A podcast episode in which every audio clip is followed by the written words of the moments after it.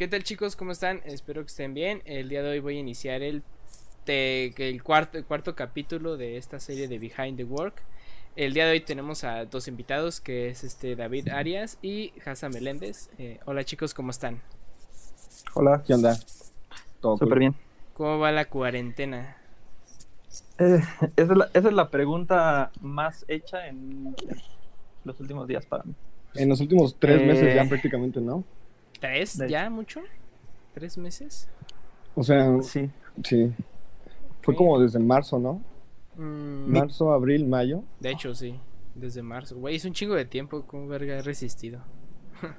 El, lo peor todo es que los días parecen ser tan iguales que a veces ni siquiera nos damos cuenta de cuánto tiempo ha pasado realmente. De hecho. Sí, exacto. Bueno, pero ¿qué han hecho en la cuarentena, bro? ¿Han trabajado? ¿Han este huevoneado?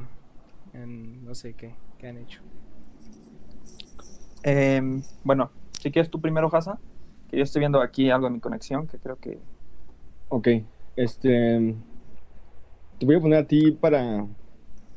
Para verte, David, para sentir que hablo con alguien y no conmigo mismo. sí. Pero, no sé, yo, yo la neta he sido como de las dos partes porque sí he tenido trabajo y lo he sacado. Y aparte de los ahorros que tenía, pues como que con eso me, me he sostenido un, un ratillo. Pero como que a veces sí me siento inspirado y a veces no. Y como que el hecho de estar todo el tiempo en la casa también no me hace explorar cosas nuevas. Pero lo interesante ha sido que me he puesto a leer últimamente y es interesante como que ir agarrando otro sentido también de la foto que no solamente se va al explorar, sino también la foto sale de la parte emocional, no solamente de lo que vemos al, al alrededor, sino también de lo que tenemos dentro de nosotros. Y creo que en eso es en lo que he tratado de enfocarme últimamente. Ok, bastante bien. ¿Tú, David? Claro. Eh, yo, yo he hecho tres cosas en, en esta cuarentena, ¿verdad? Un segundo, que es que mi conexión no llega del todo bien, entonces estoy... Sí sales bien, ¿eh? Sí, o sea, de hecho no te has cortado nada y, y, digo, el video a veces como que se pixelea, pero tu audio sí se sigue escuchando bastante bien. Ok. Eh, esta cuarentena, bueno, para empezar pensé que el trabajo iba a bajar un montón, pero no, al contrario, eh, he estado trabajando de una manera distinta. Mm, también estuve como experimentando una parte que no, bueno, que sabía que me gusta, pero no tanto, que son los videojuegos. He estado jugando un montón de videojuegos. Em, y si, si, sabías que te gustaba, yo me acuerdo que jugabas Pug todo el rato, que, te, que no, no, estabas haciendo fotos, no estabas editando, estabas jugando Pug. Sí, Me, gusta, me gusta mucho jugar Pug. Eh, juega en el teléfono y todo, pero ahorita ya me metí más, como más de lleno, ¿sabes? O sea, ya jugando en compu, ya conociendo más gente del medio y todo eso. Entonces, me está gustando bastante. Eh, nuevos juegos también, porque pues hay varios que no, no había podido probar precisamente porque yo... ¿Jugabas en celular? Mm, la plataforma... No, no, no, aparte del celular, eh, siempre he tenido Mac, entonces en Mac pues ya saben que los juegos no funcionan del todo bien. Entonces pues he estado... A, partir de que me pasé a PC, que bueno, supongo que estabas una pregunta eh, después, como que he probado nuevas cosas, me han gustado, me he entretenido, me lo he pasado bien en esos ratos libres, entre comillas, porque al final el trabajo sigue llegando, llegando, llegando, a pesar de que, de que estamos en cuarentena, para nosotros creo que no, no, no hay mucha diferencia porque pues ya nos la pasábamos en nuestra casa casi todo el día. Exacto.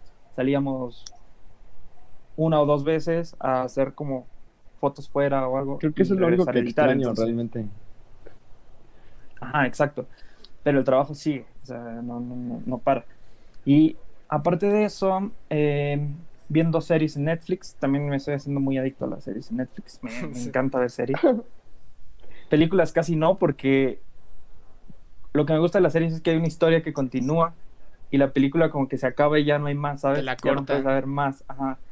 Sí, sí, Entonces me, me Yo gusta... creo que es un problema de Millennial. Ajá, me gusta como que vivir una historia muy larga y ver qué pasa después y después y después. Ok, bueno, hablando de... Ajá. ¿Qué digas así, Jala? Al contrario, David, yo, yo he tratado de ver más películas que series últimamente. O sea, ya tengo como las series que veo así de de que del diario, las de comedia que pones nomás para estar haciendo de qué hacer o lo que sea. Pero creo que cuando me pongo a ver algo así, es, son películas. Está, está, está interesante porque creo que la serie sí está padre cuando tiene una historia muy interesante y que, como dice David, te la, te la va alargando. Pero lo interesante de las películas es que siempre van a tener una visión diferente dependiendo del director. Y es un mundo pequeño en, en, en dos horas. Y aparte, como, como que te da más la oportunidad en, en experimentar sobre eso. Es como si lo comparábamos como una fotografía fuera la película, a un video fuera una serie. O sea, con un video tienes más para explicar que con una foto. Sí. Sí, exacto. Hablando de este tema, ¿qué película vieron? Ah, la última película que vieron. Bueno, Es para David no tanto. Para mí no tanto porque te digo, hace ya bastante tiempo que no veo una película. Estoy viendo series, eso sí. Pero película... ¿Cuál serie fue la última que viste? Exacto, es lo que iba a preguntar. La última que, que acabé de ver eh, fue Ozark. Esa me la acabo Ah, de terminar. Me Está muy encantó. buena esa. Esa serie me encantó. Es mi, Eh, es de mi top. Solo que eh, todavía lo que no me gusta es que es muy lenta. Y cuando llega al final tarda mucho en salir la siguiente, ¿no? Pero bueno, X. Eh, previa a esa, eh, igual que, que todos los millennials que a lo mejor nos están escuchando, también vi La Casa de Papel. Am, Yo no he visto la casa de Papel. me encantó la nueva, la nueva temporada, está súper buena. ah, esta Pero sí, sí hay una parte en la que pienso de que como que le van agregando cosas innecesarias, ¿sabes? Y bueno, después una una que está en mi top, ahorita que Hasa dijo top, ya está abriendo Netflix para buscar. Sí, una, una, una película que está en mi top, top, top es Breaking Bad, una serie, perdón. Entonces, Breaking Bad es muy buena. nunca vi Breaking Bad, la terminé una vez porque no soy de verlas varias veces, siempre me gusta verlas una sola vez y ya. No soy como las personas que repiten una y otra y otra. Eh, terminé esa y sí ven que salió después la película, Sí. donde habla mucho de Jesse Pinkman. Estuve viendo la película de Jesse. Se acabó y me resistí a ver la serie de Saúl, de la de Better Call Saúl, creo que se llama. Saul. Ajá. Me, me, me resistí un montón a verla porque realmente Saúl en la serie como que no me caía del todo bien. Nah, es una Pero mierda. bueno, le di un, le di un chance y ahorita estoy clavadísimo con su serie, entonces está buenísima su serie, la verdad. Sí, es muy, muy buena. Creo que en cuestión de fotografía es de las mejores series que hay ahorita en, en, en- al Pero- aire, ¿sabes? Ah, ju- justo eso te iba a decir. O sea, la fotografía es preciosa, los colores son geniales, tanto de Y Breaking la Bad composición. Sí. como de la película, como de Better Call Saul. Las tres llevan la misma, la misma temática y la misma El composición. mismo la universo misma- prácticamente, ¿no?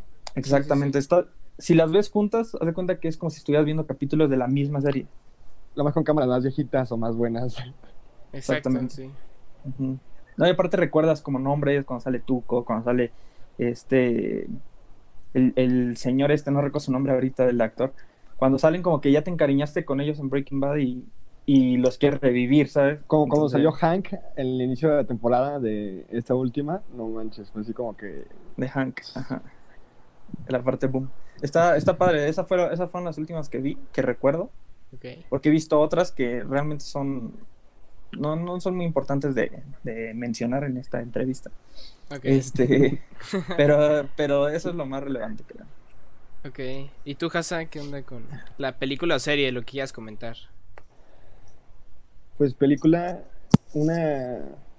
Creo que de las últimas películas así chidas que vi fue la de ah, Killer Burns, o sea, Asesinos por Naturaleza, Ok. que la escribió Quentin Tarantino, pero no manches, está, está muy loca porque tiene como esta fusión de escenas normales y luego se pone en blanco y negro y todo se pone así como si fuera un western y tiene como ese, ese tipo de ficción que juntan como con la parte de la película. Como ya ven que hay películas que tienen como comerciales en medio, así que no tienen Sí, nada sí, de sí. Pues prácticamente igual el medio de esos vatos están así como que y pasados, o sea, o sketch sobre la vida de los personajes. Y pues la neta está bien cañón porque, por ejemplo, la, la chava esta, pues su papá era de, de morra, la- o sea, la violaba y todo ese rollo, y todo lo recuerdan así como si fuera un sketch de comedia americano, tipo How I Met Your Mother o todos esos shows acá este, de comedia y la gente se reía y todo ese pedo, pero pues estaba pasando algo bien cabrón, ¿no? Y, y, y aparte la fotografía está bien loca porque se mueve demasiado la cámara y no sé, está, está muy buena. Creo que la que la última que vi fue este The Midnight Gospel, que es este la de ¿cómo se llama? El Evangelio de Medianoche, que es de un de una, es animada y trata más que nada sobre, eh, bueno, la primera temporada trata sobre temas de la meditación, sobre la muerte, sobre las otras vidas, sobre el budismo y es prácticamente un podcast que convirtieron en, en animación con, el, con este, el creador de Hora de Aventura. Entonces, pues, está, está muy, muy Creo padre. que sí, creo que había escuchado algo así. De hecho, lo, lo publiqué en mis historias hace poquito, pero yo ya me aventé la serie como dos, tres veces y estoy repitiendo los episodios porque la neta están muy, muy clavados. Ok. Y Habla- pues hablando- estado últimamente. Ahorita, ahorita que dijo animada, me recordó mucho a la nueva película de Spider-Man, la de, la de Oh, multiverso y La eso. de- Ajá. Ajá, yo, yo me quedé, o sea, yo la vi a la mitad y ya no la seguí viendo porque como que yo crecí con Spider-Man siendo solo un Spider-Man y cuando vi que había muchos, ya, ya no, o sea, la película está hermosa a pesar de que es animada, pero mm, Sí. no, no puedo, yo, yo no puedo con tantos Spider-Man a la vez.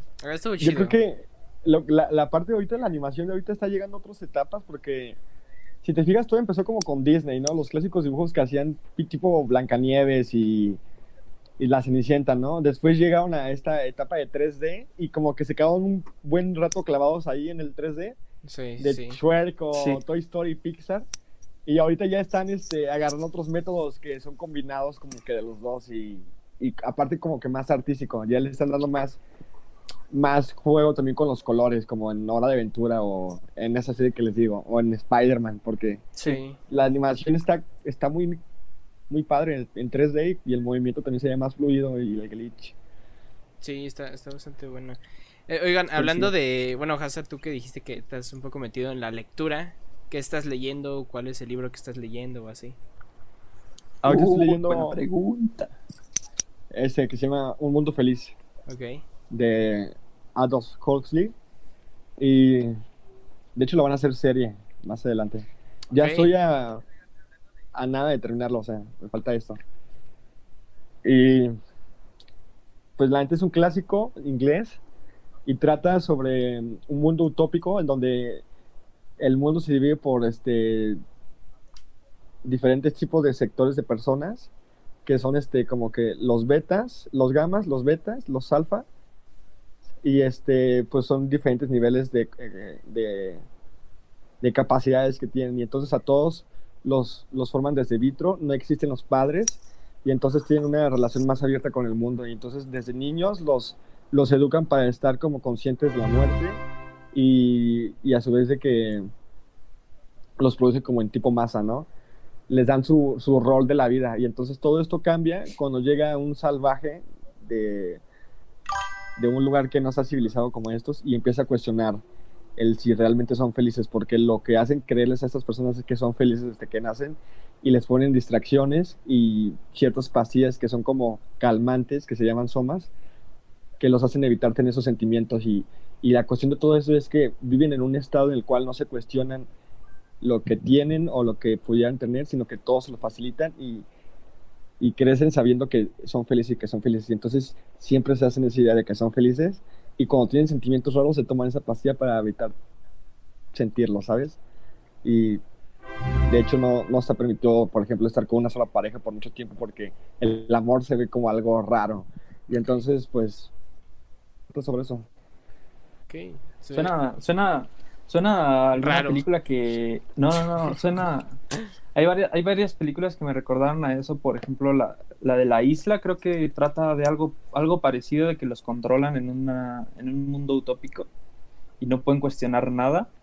Y, y también hay una serie de que de que habla, es, es brasileña que, o portuguesa, hace poquito salió, estaba en Netflix incluso, de que había como en, en un mundo en el cual nadie se podía cuestionar y, y los, los que pasaban al otro lugar eran como que los, los que podían vivir en, en riquezas y todo, ¿sabes? Me, me recuerdo mucho a eso. Algo así por el estilo. De hecho, eso está padre Sí. porque como que lo segmentan, ¿no? Y aquí... está Ándale, lo segmentan. Pues Y aparte también ahí les daban pastillas, ahí también les daban unas pastillitas que los calmaban y, y los hacían como mentalmente dormidos a todos. Ajá. Y Yo creo que están, pues, ahí como que juntos de alguna forma. Tiene muchísimo que ver eso. Ajá. ¿Y tú, David, qué onda con los libros? La Yo, lectura? yo no leo mucho, la verdad. Ajá. Eh, últimamente no he leído, o sea, mis días son, hasta siento que no me alcanza, porque es de que despierto, lo primero que hago es hacer un café, después regresar, editar fotos, entregar, ahorita tengo que, que enviar fotos para enviar, después me pongo a jugar un poco porque me encanta jugar, después dejo de jugar un rato, sigo, sigo trabajando, sigo editando, después termino eso y lo que sí hago mucho, que creo que en ese espacio podría leer, pero no lo leo, eh, es escuchar podcast. A mí me encanta escuchar podcast. Ok, Entonces, sí. estoy suscrito a, a podcasts que igual van de la mano con, con lo que me gusta, ¿no? O sea, tengo como, por ejemplo, ocho pendientes de foto, dos de, de PC Gaming y tengo como otros dos de estilo de vida y cosas. Entonces, yo ¿Y creo que de yo ¿Cuáles escuchas? Eh, escucho mucho a, Víctor Abarca, ¿lo ubicas? Yo sí, yo sí. Eh, eh, él va, él va, ajá, Rob, creo que ya hemos hablado al respecto. Eh, él va muy de la mano con la tecnología, pero habla mucho como de su manera de ver las cosas, su estilo de vida, ¿no? la tecnología, cómo, cómo la tecnología afecta en su día a día, etcétera, etcétera. Ajá, sí. Entonces, me, me encanta eso. Mm, algunos otros de negocios, que pues también ustedes sabrán que la foto es un 80% negocios y lo demás, sí. lo demás es distracción.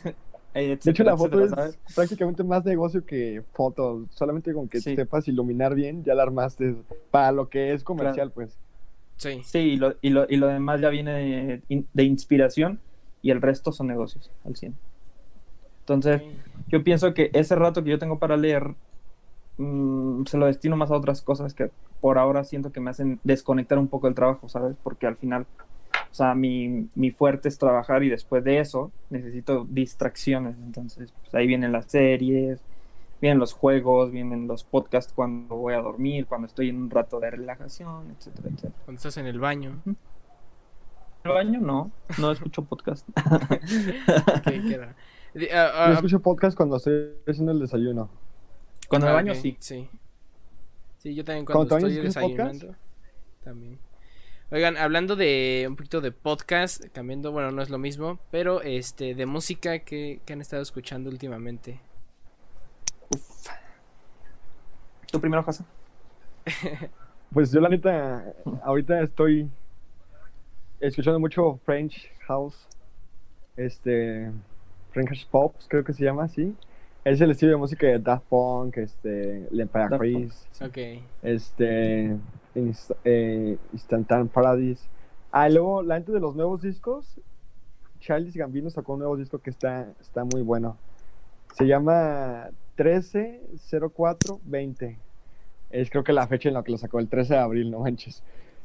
Pero no manches, ese vato. Donald, Donald Glover sí lo ubican a ese güey. O sea, es- fue Sí, sí, sí. Landon Calrissian, tiene podcast, también es cómico, eh, creo que está escribiendo un libro, o sea, ese güey ya está como en otro nivel de aprovechar el tiempo para Es hacer una las cosas. máquina, güey. Sí, güey. O sea, ahorita que tú estás diciendo, David, y cómo te sientes con el trabajo, yo creo que está chido eso. Porque ya como que te estás acostumbrando a, a un estilo de vida y, y lo estás centrado con el trabajo. Y pues ahora sí, ya como que antes quizás la foto era tu distracción para de tu trabajo y ahora ya tienes que buscar otra cosa que sea la distracción de la foto, ¿no?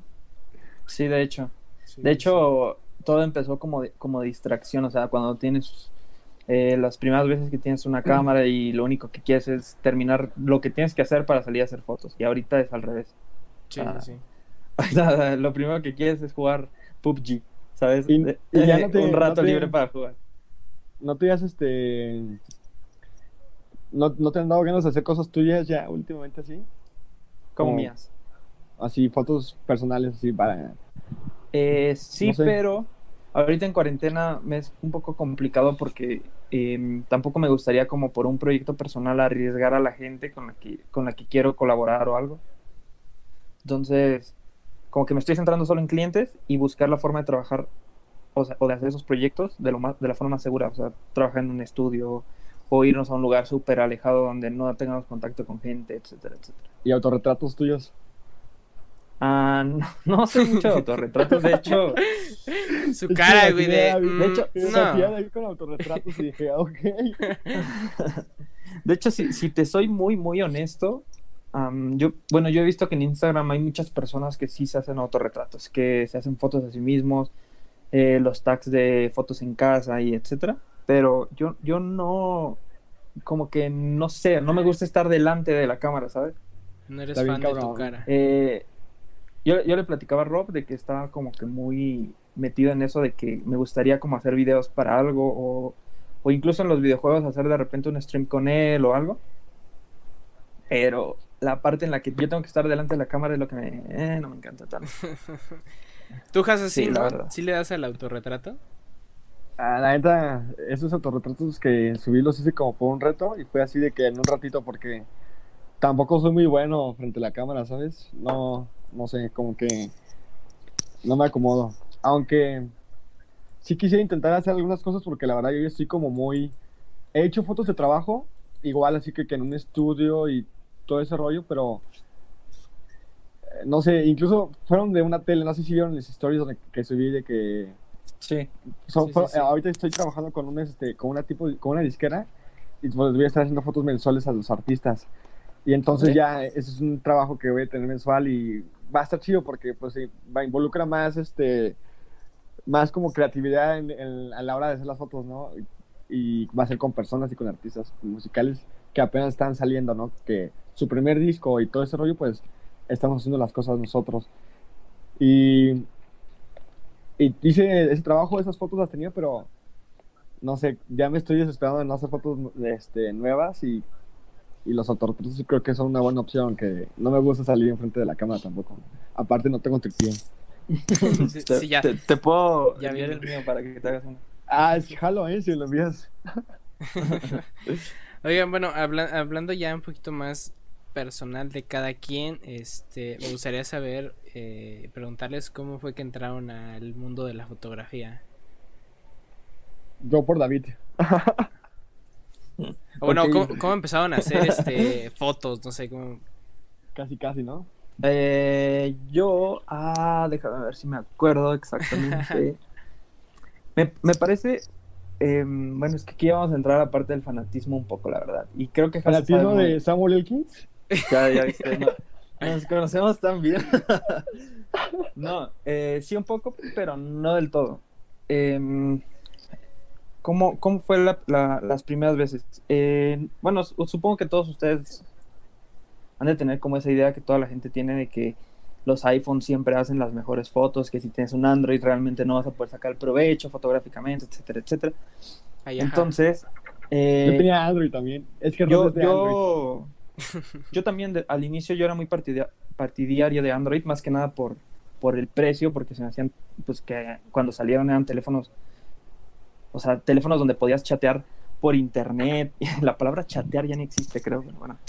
Podías Es para escribir mensajes por internet y que no te costaba como un SMS, ya era como uff. Entonces me acuerdo que cuando, cuando salió Android, pues toda la gente tenía Android porque aparte que estaba barato, pues pues te permitía hacer todo lo que un iPhone, ¿sabes? Los iPhones eran como la parte cara, la parte inalcanzable cuando, cuando de repente estás como ahí entrando en esa parte del, del mundo, ¿no? Como los Bueno, el caso es ahorita. que, centrándome, porque me estoy yendo un poco, eh, cuando tuve mi primer iPhone, pues yo tenía esa idea de que las fotografías eran como, uff. Entonces yo me acuerdo que a mí siempre me ha gustado la foto desde, desde el inicio.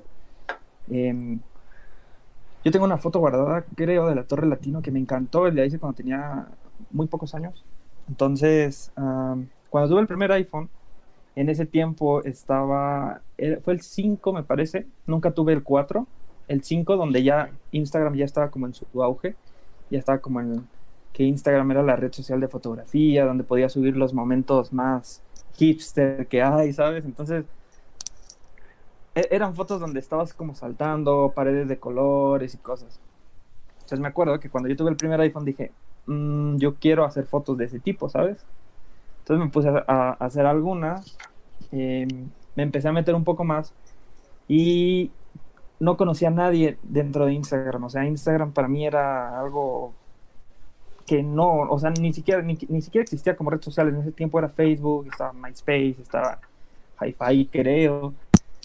O sea, eso te estoy hablando de años, años atrás.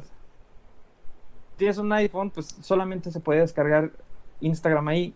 En los Android no podían. Entonces, pues empecé a hacer fotos de flores, fotos de, de hojitas, porque de repente cuando es un hobby, pues igual te pesa un poco más salir, ir de viaje, hacer fotos, salir lejos y hacer fotos. O sea, tú lo que quieres es tu foto ya ahorita, en este instante, para ponerle un filtro de Instagram y poderla subir, ¿sabes? A ver qué, qué piensa la gente, si le gusta a alguien. Tenía tres seguidores, creo, entonces fue como... ok. Entonces, lo que estaba muy a la mano era la naturaleza, siempre era como naturaleza, naturaleza. Entonces, entrando una vez a Instagram, busqué eh, cómo hacer mejores fotos con iPhone. Y me salió un video de un chavo que estaba explicando cómo, qué filtros usar, etcétera, etcétera. Y yo dije, oh, está interesante. Le fui bajando, fui viendo videos y llegué a un video de Samuel Elkins. Ahí, ahí es donde entra literal, literal, desde ahí ya empezó su Hasa, obsesión. tómate esto, tómate esto en serio, por favor. Ajá, literal, o se sea, ya- en serio, o sea, somos profesionales hablando de cosas profesionales. Tiene, no, te lo juro, tiene años, tiene años ese video. Y, y justo era una entrevista donde le hacían a él que, de que cómo empezaba y todo eso, ¿no? Entonces yo dije, ok, me, me gustó su estilo y vi el siguiente video. Solo tenía tres. Y de los tres, solo uno era de foto, los otros eran de un viaje y el otro era de otro viaje. Era como una especie de video de esos con música y así. No, no, no. Era un video de él, pero con música. Pero los paisajes estaban espectaculares. Entonces, pues yo no conocía a nadie. Quería hacer O sea fotos. que lo, tenía... lo viste cuando solo tenía tres videos. Perdón Sí, solo tenía, solo tenía tres videos en, en- y justo Wow. acababa de subir ese día ese. Qué El chido. caso es que, bueno, pasó.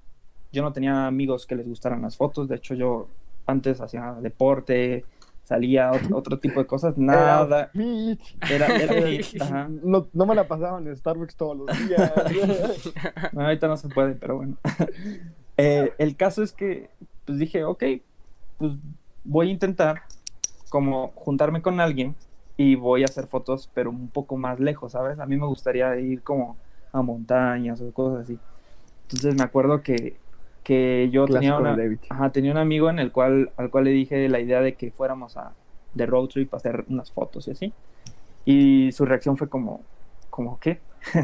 Entonces yo, ¿De yo qué me dije, estás pues, hablando? No, Vamos, o sea, yo llevaba en mi mente lo que yo quería hacer y él no sabía ni qué onda, qué hacía ahí. O sea, él, él solo iba a acompañarme, ¿sabes? Entonces ya regresé, abrí la, ya, ya estaba en mi casa, abrí el iPhone y tenía un buen de fotos del cielo, de los árboles, de todo, porque fuimos un bosque un poquito lejos, había una montaña, etcétera, etcétera, ¿no? Entonces cuando llegué me puse a experimentar con los filtros y subí mi primer foto, ¿no? Después al siguiente día subí otra y otra y otra y me acuerdo que los filtros eran horribles y la edición estaba horrible, pero fea, fea, fea, la calidad, o sea, ¿cómo te explico? Lo que hace iPhone es que como que hace que las fotos sean muy iluminadas y, y te hace ver como que la foto es buena, pero realmente la calidad cuando te acercabas era pésima, pero bueno, en ese tiempo para mí era, uff, lo máximo, ¿sabes? Lo mejor. Empecé a subir y lo que noté es que tenía muchísimas fotos de cosas naturales, o sea, no, no hice nada más aquí en la ciudad, a mí me encantaba salir. Entonces una vez, alargué un poco, ¿no? Bueno, X. Tú dale. Tú dale, bro. Una no vez, una vez eh, salió, había varias personas ya aquí en México que subían fotos a Instagram de manera más frecuente y salió una convocatoria de un, de un concurso de fotos de Huawei, me parece. Entonces yo dije, pues, justo un día antes yo me acababa de comprar mi cámara y yo dije, pues yo voy a entrar. Entré y pues ya de repente fui seleccionado, fui a ese lugar, conocí algunas cuantas personas que en la actualidad ya casi no, no, no veo, no les hablo. No sé si es el mismo que yo fui, güey. Porque yo también fui a un meet de Huawei. Sí, este fue cuando salió el Huawei P9. O sea, ya algunos ayeres, ya estamos en el P40. y, y justo me seleccionaron por una foto de naturaleza que, que yo justo iba a borrar porque no me gustaba, pero bueno, me seleccionaron por esa foto. Entré en esa categoría, era como, eran como cinco categorías. yo en ese tiempo no quería hacer retrato, no quería hacer moda, no quería hacer foto comercial, yo solo quería hacer fotos de flores, ¿no? Fotos de paisaje, fotos del cielo, fotos así. Entonces me seleccionan, se me hizo muy raro, llegué ahí, hicimos la dinámica y todo, conocí a mucha gente súper buena onda, conocí a una, una persona que vive muy cerca de por aquí, que también le gustaba y que yo no sabía que ese tipo de gente vivía cerca de mi casa y, y- y que también tenían la misma pasión por lo mismo que, que a mí me estaba Pero empezando a por la condesa, no manches, ni modo que no. Claro, claro, Ahí pero, o purula, sea, güey. ¿cómo te explico? O sea, yo estaba externo al mundo, o sea, es como yo iba entrando y iba viendo como que la Está gente... bien chido eso, ¿no? Ajá. Entonces dije, bueno, pues parece ser que no soy el único loco, porque yo me sentía un loco entre mi círculo de amistades, porque pues, era el único al que le gustaba eso. Oye, una pregunta. Ahorita que estás metido en el mundo de los videojuegos, porque yo también me metí un poquito a un videojuego de, de celular y me te meten a tu, al Discord donde están todos los del el equipo y todo ese rollo y se, ponen, Sí. se organizan. ¿No te pasó esto mismo que como, que como cuando estabas entrando a la fotografía de que ve- hoy, nosotros como externos a veces vemos a los gamers así como que desde lejos, ¿no? Y sabemos que son vatos que les gusta jugar y todo ese rollo, pero Sí. cuando ya te metes al mundo gamer, por así decirlo, o sea, está muy cabrón, o sea, cómo lo tienen todo organizado y Sí. Por horarios, o sea, de que, o sea, güey, me sorprende a mí lo, lo, lo, lo organizado que son los vatos cuando les gusta algo, ¿sabes? Sí, Aparte no lo ve, no lo ves, no lo ves desde fuera como un negocio, solo lo ves como un niño que está jugando videojuegos, que, eh, que, que va a hacer de su vida, ¿sabes? Pero hay un gran negocio adentro, entonces demasiado. Sí. también, también puedes, puedes verlo por ese lado. Mm, pero, pues para ver las cosas como negocio siempre te tienen que gustar, entonces pues, por eso estás ahí. Si no te gusta, no, no funciona, pienso yo. Entonces, bueno, volviendo al tema. Eh, en, ese, en ese lugar, eh, bueno, no voy a contar toda la historia, el caso es que seleccionaron una de mis fotos para imprimir porque quedé dentro de los 15 mejores y imprimieron la foto y yo la vi impresa y dije, no puedo creerlo. Ah, porque aparte la foto se hacía con celular. Entonces dije, no puedo creer, o sea, que, que en mi primera experiencia cercana a, a algo de esto, pues, pues pueda como destacar en algo, ¿sabes? Y pues eso como que impulsó, eso fue lo que hizo que me gustara aún más. Entonces, pues ya tenía mi cámara, me la había comprado un día antes y a partir de ahí, pues arrancó todo. A, a empezar a, a ver cómo estaba la industria en ese momento, cómo qué era lo que se estaba, se estaba haciendo, a conocer personas allegadas. Em, lo bueno es que en ese tiempo estaba Instagram en auge y empezaban a ver mucho de que, de que los Instameets y, y ese tipo de cosas, ¿sabes? Entonces, eso ayudó también a, a que ese impulso que en mí ya estaba creciendo, pues todavía más. Creciera. Y a pesar de que no llegué cuando estaban las primeras personas, sí fue muy cerca de esa, de esa temporada, entonces, eh, hasta cierto modo, pues también fue como que desde los inicios de Instagram. Entonces, yo pienso que esa, esa fue la incursión a, a la parte de la foto, como, como tal, formal, porque previamente yo había hecho foto, ya había llevado foto en algún tiempo, pero nada que yo dijera que me iba a dedicar a eso. O sea, solo era hobby Ok. en ese punto fue cuando dije, sí, sí quiero dedicarme, sí me gusta, sí, sí, siento que sí va a estar bien. Y ya. Ok. Rob, yo hablo mucho, ¿eh? Déjame que te diga, yo, yo, yo hablo No, mucho, sí, ¿eh? sí. Ay, no hay pedo, güey. Pues para eso es esto, ¿no? Para hablar. No te conociéramos, David, o sea... bueno, No ahora. sé por qué no, te, porque no tienes tu café en el Starbucks ahorita, sino... No, es que me podría hacer uno. No, Yo también estoy pensando en hacer un café justo ahorita, ¿sabes? No. Oye, entonces, este. Bueno, ahora tú, ¿cómo fue que empezaste a hacer fotos? Pues la verdad es que sucedió de una forma similar a la de David. O sea, yo no me metí a, YouTube para buscar a Samuel Elkins, pero este creo que también fue por, porque tenía mi primer celular. De hecho, me acuerdo que tenía un iPod y ahí descargué Instagram y recuerdo que todo el mundo en ese tiempo subía sus fotos a Facebook con filtros y todo este rollo. Y pues yo quería subir también mis fotos a, Facebook, ¿no? Y, y, pero, y recuerdo que lo bajé, me subí, subí mi primera foto, que creo que es una foto mía, aún la conservo en mi Instagram como primera foto. Y bueno, después de esto empecé a, a viajar un poco mis papás vivían en, en Veracruz, si no me recuerdo, o en Puebla, algo así por el estilo. Y entonces en vacaciones yo iba a verlos y eso hacía que pues conocía otros lugares y pues me gustaba siempre los pueblitos y los cielos, atardeceres y tomaba fotos con el celular. Ya después las fui subiendo a Instagram, igual que David. Y, y esto hizo que, que, pues más gente las fuera viendo y, y, no sé, cada vez pues fueron teniendo más alcance y a mí me iba interesando más. Yo seguía tomando fotos con el celular y este, eh, incluso recuerdo que mi primer acercamiento como al mundo de Instagram fue un reto ¿Te acuerdas, David, que antes, pues la gente, la gente de Instagram era más unida? O sea, la gente que tenía ya más de 10 mil seguidores, o pone tú 5 mil seguidores, ya eran así cuentas grandes, o sea. Sí. Güey, no, no, no mames, o sea, lo más chingón de Instagram era ser mencionado o recomendado de Instagram, porque antes Instagram mandaba en sus DMs, este, pues recomendaba, no, pues te recomendamos estas cinco cuentas para que las sigas, ¿no? Y pues ahí crecían en, en rapidísimo de seguidores, ¿no? Y yo cuando empezaba en esto, pues iba empezando todo. O sea, te, estoy diciendo que era el Instagram que era cronológico y de que era todavía la otra versión negra y azul. Estaba bien chida. Y pues, en fin, eh, hubo un reto de 20 fotografías, 20, 20 eh, días, 20 fotografías, en el cual pues había otras personas que participaban y pues lo que se trataba era hacer como un tipo, cada quien sube su foto con un tema que se escoge y pues apoyas, ¿no? Comentas y le das likes a las fotos de los demás. Y eso en cierta forma también hizo que pues tuvieras más exposición. Antes no se podían compartir tus fotos por story, así que tenías que crecer como de boca en boca. No sé cómo crecías antes en Instagram, ¿verdad? De hecho era de boca en boca, no existían las stories. No. o sea, era así como que te recomendaba y como por el descubrir, ¿no? Solamente, o por los hashtags. Sí. Y, y, ya después de eso, pues fui este, conociendo más gente, de que te metió en un grupo de WhatsApp y te das cuenta de que hay un buen de gente rara, igual que tú, que le gusta tomar fotografías con el celular y sobre los temas. Y pues fui practicando, ¿no? Fue, me sirvió como escuela, lo digo entre comillas porque no, no se compara con mí a la escuela, pero me sirvió como escuela para aprender ciertas bases de composición y colores con el celular, o sea, básico. O sea, yo creo que todo lo demás de tu aprendizaje es a prueba y error y de estar viendo fotos todo el tiempo. De ahí es donde yo creo que realmente se aprende más como un niño chiquito, ¿no? Sí. Y, bueno, ya después de esto eh, me compré mi primera cámara, también ya empecé emocionado a tomar fotos acá con mi sueldo de aguinaldo, no me acuerdo cómo fue, había una oferta del buen fin y vámonos, la Nikon.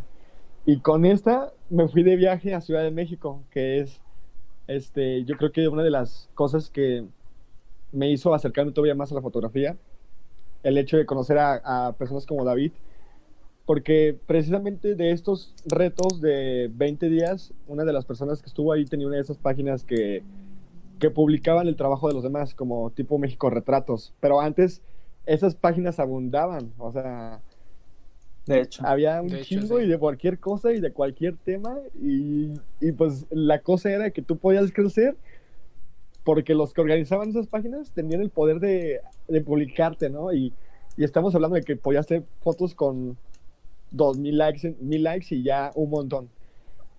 no, cómo ha cambiado todo. Y era, no, incluso llegar a los mil ya era un logro, ¿sabes? Exacto. Pero, sí, sí, sí. Eh, es que... Y solamente esas páginas que te, que te publicaban eran las que lo tenían, ¿sabes? Eran la, la onda en esos momentos. Pero bueno, aquí me voy a salir un poquito del tema. Espero que Rob no, no me regañe. Eh, pero, pero ¿no crees de que, de que eso, en vez de hacer bien, o sea, sí, sí hay una muy gran, gran parte de que le hace bien a, a la foto y a la comunidad como tal, más que nada a la comunidad, porque te unía, personas que hacían lo mismo cerca de ti o lejos o como fuera, pero te unía. Pero al mismo tiempo también hay una parte mala, hay como un cáncer dentro que se va, eh, se va empezando a engendrar, en el cual te hacen pensar que lo que estás haciendo está realmente bien.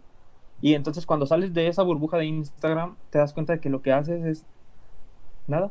O, o que tu trabajo está muy, muy por debajo del, del nivel mínimo de trabajos de otras personas en otras plataformas como Behance, por ejemplo, o o 500 píxeles, etcétera, etcétera. Es como si un vato que hace TikToks se compara con J-Lo que ya baila muchísimo más chingón, ¿no? No, me, o, o, no, es- exacto, es como, como si la chavita de 15 años que empieza a hacer TikToks, el día de mañana piensa que ya puede hacer una película y le va a quedar bien, ¿sabes? Exacto, sí. No, no, no funciona así. O sea, Sí, pienso que Sí. eso le hizo bien y le hizo mal a, a las personas, más que nada. yo creo que eh, ahí en Instagram lo que ha pasado es que ha evolucionado, o sea, estamos de acuerdo que tanto lo que se publica como lo que ahora es tendencia ha evolucionado completamente. Y también todo se debe a los negocios, ¿no? Porque Instagram no le va a perder. Y Obvio. respecto a las páginas así que, com- que comparten, eh, no sé, yo sí creo que ha provocado ese cáncer, pero a su vez ha hecho que tanto las personas que realmente sí gustan de la fotografía ahorita sigan en eso Es y los que no, pues ya, ya se retiraron, ¿sabes? Ah, es como que es como cuando tú empezaste, o sea, eh, que eso te impulsó a decir que lo estás haciendo bien y seguir por ese camino. Es la parte buena. Sí, De que el hecho de que alguien, sea quien sea, te reconozca lo que estás haciendo, te hace pensar que lo estás haciendo bien. Así sea una página con mil seguidores que te, que te publica una foto, pues si vas empezando, pues obviamente dices, uff, lo estoy haciendo súper bien. Sí. Lo malo es a veces creértelo demasiado. O sea, está bien creértelo, pero hay límites porque si no te puede hacer daño, ¿sabes? es que ¿sabes? yo tengo una teoría sobre eso, o sea, precisamente porque justo ayer o antier, no sé cuándo, pero pensé en que neta Instagram sí controló una gran parte de la vida de muchos amigos y me incluyo a mí mismo en el hecho de que, Se me vino Es a la mente está- un nombre. No sé por o sea, qué. yo, No, no, no, tú no, tú no. Se me vino a la mente otro nombre. ah, con el cabello azul y rosa, Con el cabello azul y rosa, por ejemplo. Sí, bro. por ejemplo, o sea, pero fíjate, ahorita, ahorita este men, o sea, o sea, estamos de que estamos diciendo Fred, pero Fred ahorita ya también ha llegado a otro punto en el cual ya, ya han dejado la fotografía como Ajá, es otra rama. hobby y se fue a otra Exacto. rama y, y ahorita lo- la vida lo ha hecho tener que practicar y aprender nuevas cosas para poderse mantener, ¿sabes? Y no, Claro, no como cuando empezábamos de que con el celular y filtros de Yello. claro, Ay, ay, claro, sí, claro. Pero, o sea, De lo interesante es de que realmente ya ahorita creo que, que se está viendo, mm, ¿cómo lo puedo ver? Una madurez en los fotógrafos y eso no significa que sea precisamente como que todos están yendo hacia un estilo, sino que más bien al hecho de que los amigos que yo he tenido que empezamos muchos con estilos similares, pones tú que incluso a veces agarramos colores de las inspiraciones que nosotros teníamos, a excepción de Fer, que Fer siempre ha tenido el azul y el, Y el rojo. pero incluso lo ha- él lo ha mejorado ya a un punto que ahorita sus fotos tienen la misma, su mismo estilo, pero se ven bien estéticamente, ¿no? O sea, Sí. eso es lo que se me hace padre. Yo creo que ahorita ya el Instagram de los fotógrafos y de los amigos que conocimos, se han salido las personas que, que pues que, ya- que no les agrada esto, o pues que ya no quisieron seguir, y las personas que se mantienen ahorita lo que están haciendo es más que nada eh, plantearse con su estilo, ¿sabes? Este, ¿cómo se podría decir? Consolidarse, es la palabra que estaba buscando, consolidarse con su estilo propio Sí. y profesionalizarse hasta cierto punto, porque como tú le dices, David, si nos gusta eso, lo, lo vamos a trabajar, ¿no? Yo, yo creo que es lo que te, o sea, es como que algo que llega, o sea, tú estás como que ya en el medio de, la fotografía y, llega una actividad o bueno, un- una rama diferente y te toca, te convence, te enamora y te vas por ahí, ¿sabes? Y también si es compatible con tu personalidad, por ejemplo, si eres una persona introvertida y llega de repente un grupo de personas que te quieren llevar a su, a su, a su círculo y que esas personas son súper extrovertidas, que a lo mejor les encanta, no sé, los videos eh, de comedia, etcétera. Oye, ¿por qué Pues a estamos hablando mejor- de Fer? No, no, no. Güey, estamos, güey, como- describiste a sí, Fer. sí, sí. Sí. No, no, no. Lo que le Sí. quiero, lo que le quiero tratar de decir a Hasa. Introvertido que se da con amigos extrovertidos que hacen videos de comedia. Güey, Ok. o sea, No, no, no. Pero sí te entiendo. O sea, lo que yo quiero tratar de decir es que hubiera pasado si Fer, hubiera- si, si Fer es diferente en su personalidad, quizá no, no se deja Ajá. llevar por eso y a lo mejor no, Sí. lo, no iría hacia ese rumbo. Y es que Pero- Fer simplemente es diferente, ¿no? Eh, No es que sea bueno o Ajá. malo, sino es diferente. Es Y tú diferente, también sí. no es que seas bueno o malo, es diferente. Y cada quien tiene un público diferente incluso. No, no, no. Incluso, por ejemplo, en el tipo de foto. Parecido. O sea, por ejemplo, a mí la foto de conciertos me gusta, pero no me gustaría dedicarme a Entonces, de repente llega y me toca esa rama a mí y yo pues igual no, no sigo, ¿sabes? O sea, no, no hago el interés por seguir. Y a ti a lo mejor te super apasiona y te toca y te, te vas hacia allá. Es lo que como pasa lo que a mí me pasa con la foto de producto, por ejemplo. Tú eres muy bueno para foto de producto, sabes hacer tus bodegones muy chidos y todo este rollo. Sí. Pero a mí no, no, no me sale muy bien ese, ese, esa parte, ¿sabes? Como que... Eh, no, simplemente no. Ajá, exacto. Entonces, no solo es con el tipo de fotos, sino también con, como que con la actividad. O sea, si tú eres, tú eres fotógrafo y llega y te toca una, una agencia que hace video, te metes más en el mundo del video, el día de mañana vas a empezar a hacer cortos, vas a empezar a hacer videos para YouTube, comerciales, etcétera. Y pues está bien, o sea, em, eh, empezaste en la misma escuela, se podría decir, y de ahí te vas yendo por las ramas que, que a ti te convencen y que a ti te gustan. Sí. Y, y, es que, ¿sabes qué? Aparte yo creo que, pues, bueno, nosotros creo que, creo que ya tenemos casi los tres años de que nos conocemos, ¿no? Más, casi creo. O sea, y creo que nos ha tocado ver esta evolución juntos de lo que es Instagram y aparte de lo que es la fotografía como, como vida, como hobby y como profesión, ¿sabes? O sea, hemos claro. pasado por las tres cosas desde la fotografía de la vida, que es la que hace todo mundo, de tomar fotografías del día a día, de, de los atardeceres, de lo que subes a, a, tus redes sociales, a Instagram, así, lo más por subirlo, ¿no? Me recuerda mucho a Lulu, por ejemplo, cuando estaba con nosotros en inicio y que tú me decías, bro, de que era muy buena porque las fotos que toman los atardeceres y todo ese rollo, pues está la fotografía no de la vida, no. Tú no me creías y ya viste en lo que Yo se sí está convirtiendo. No, no manches. Lulu ya me Tú, superó. tú, Yo- yo- tú decías, yo- yo- Lulu, no creo que tenga... Y, Hasa, Nah, yo creo que tienes que eso. voltear a ver a Lulu porque Lulu tiene mucho potencial. No, no, no, no. Lulu, Lulu es muy buena, yo sí te lo acepté. Es por algo es Lulu, ¿sabes? Creo Sí, que claro. no. eh. Nada, la neta-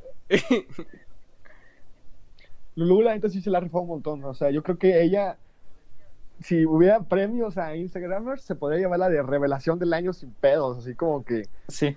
Sí, neta en sí. poquitito tiempo, güey. O sea, aunque también esté Manuel DB, pero él creo que es más antiguo ya, ¿no? No, no ¿Emanuel? Ajá. Ok, sí, sí, ya, de ese de quién Eh, eh, el discípulo de Aaron. Sí, sí, sí. También es sé. igual, Uy, ese güey- míralo.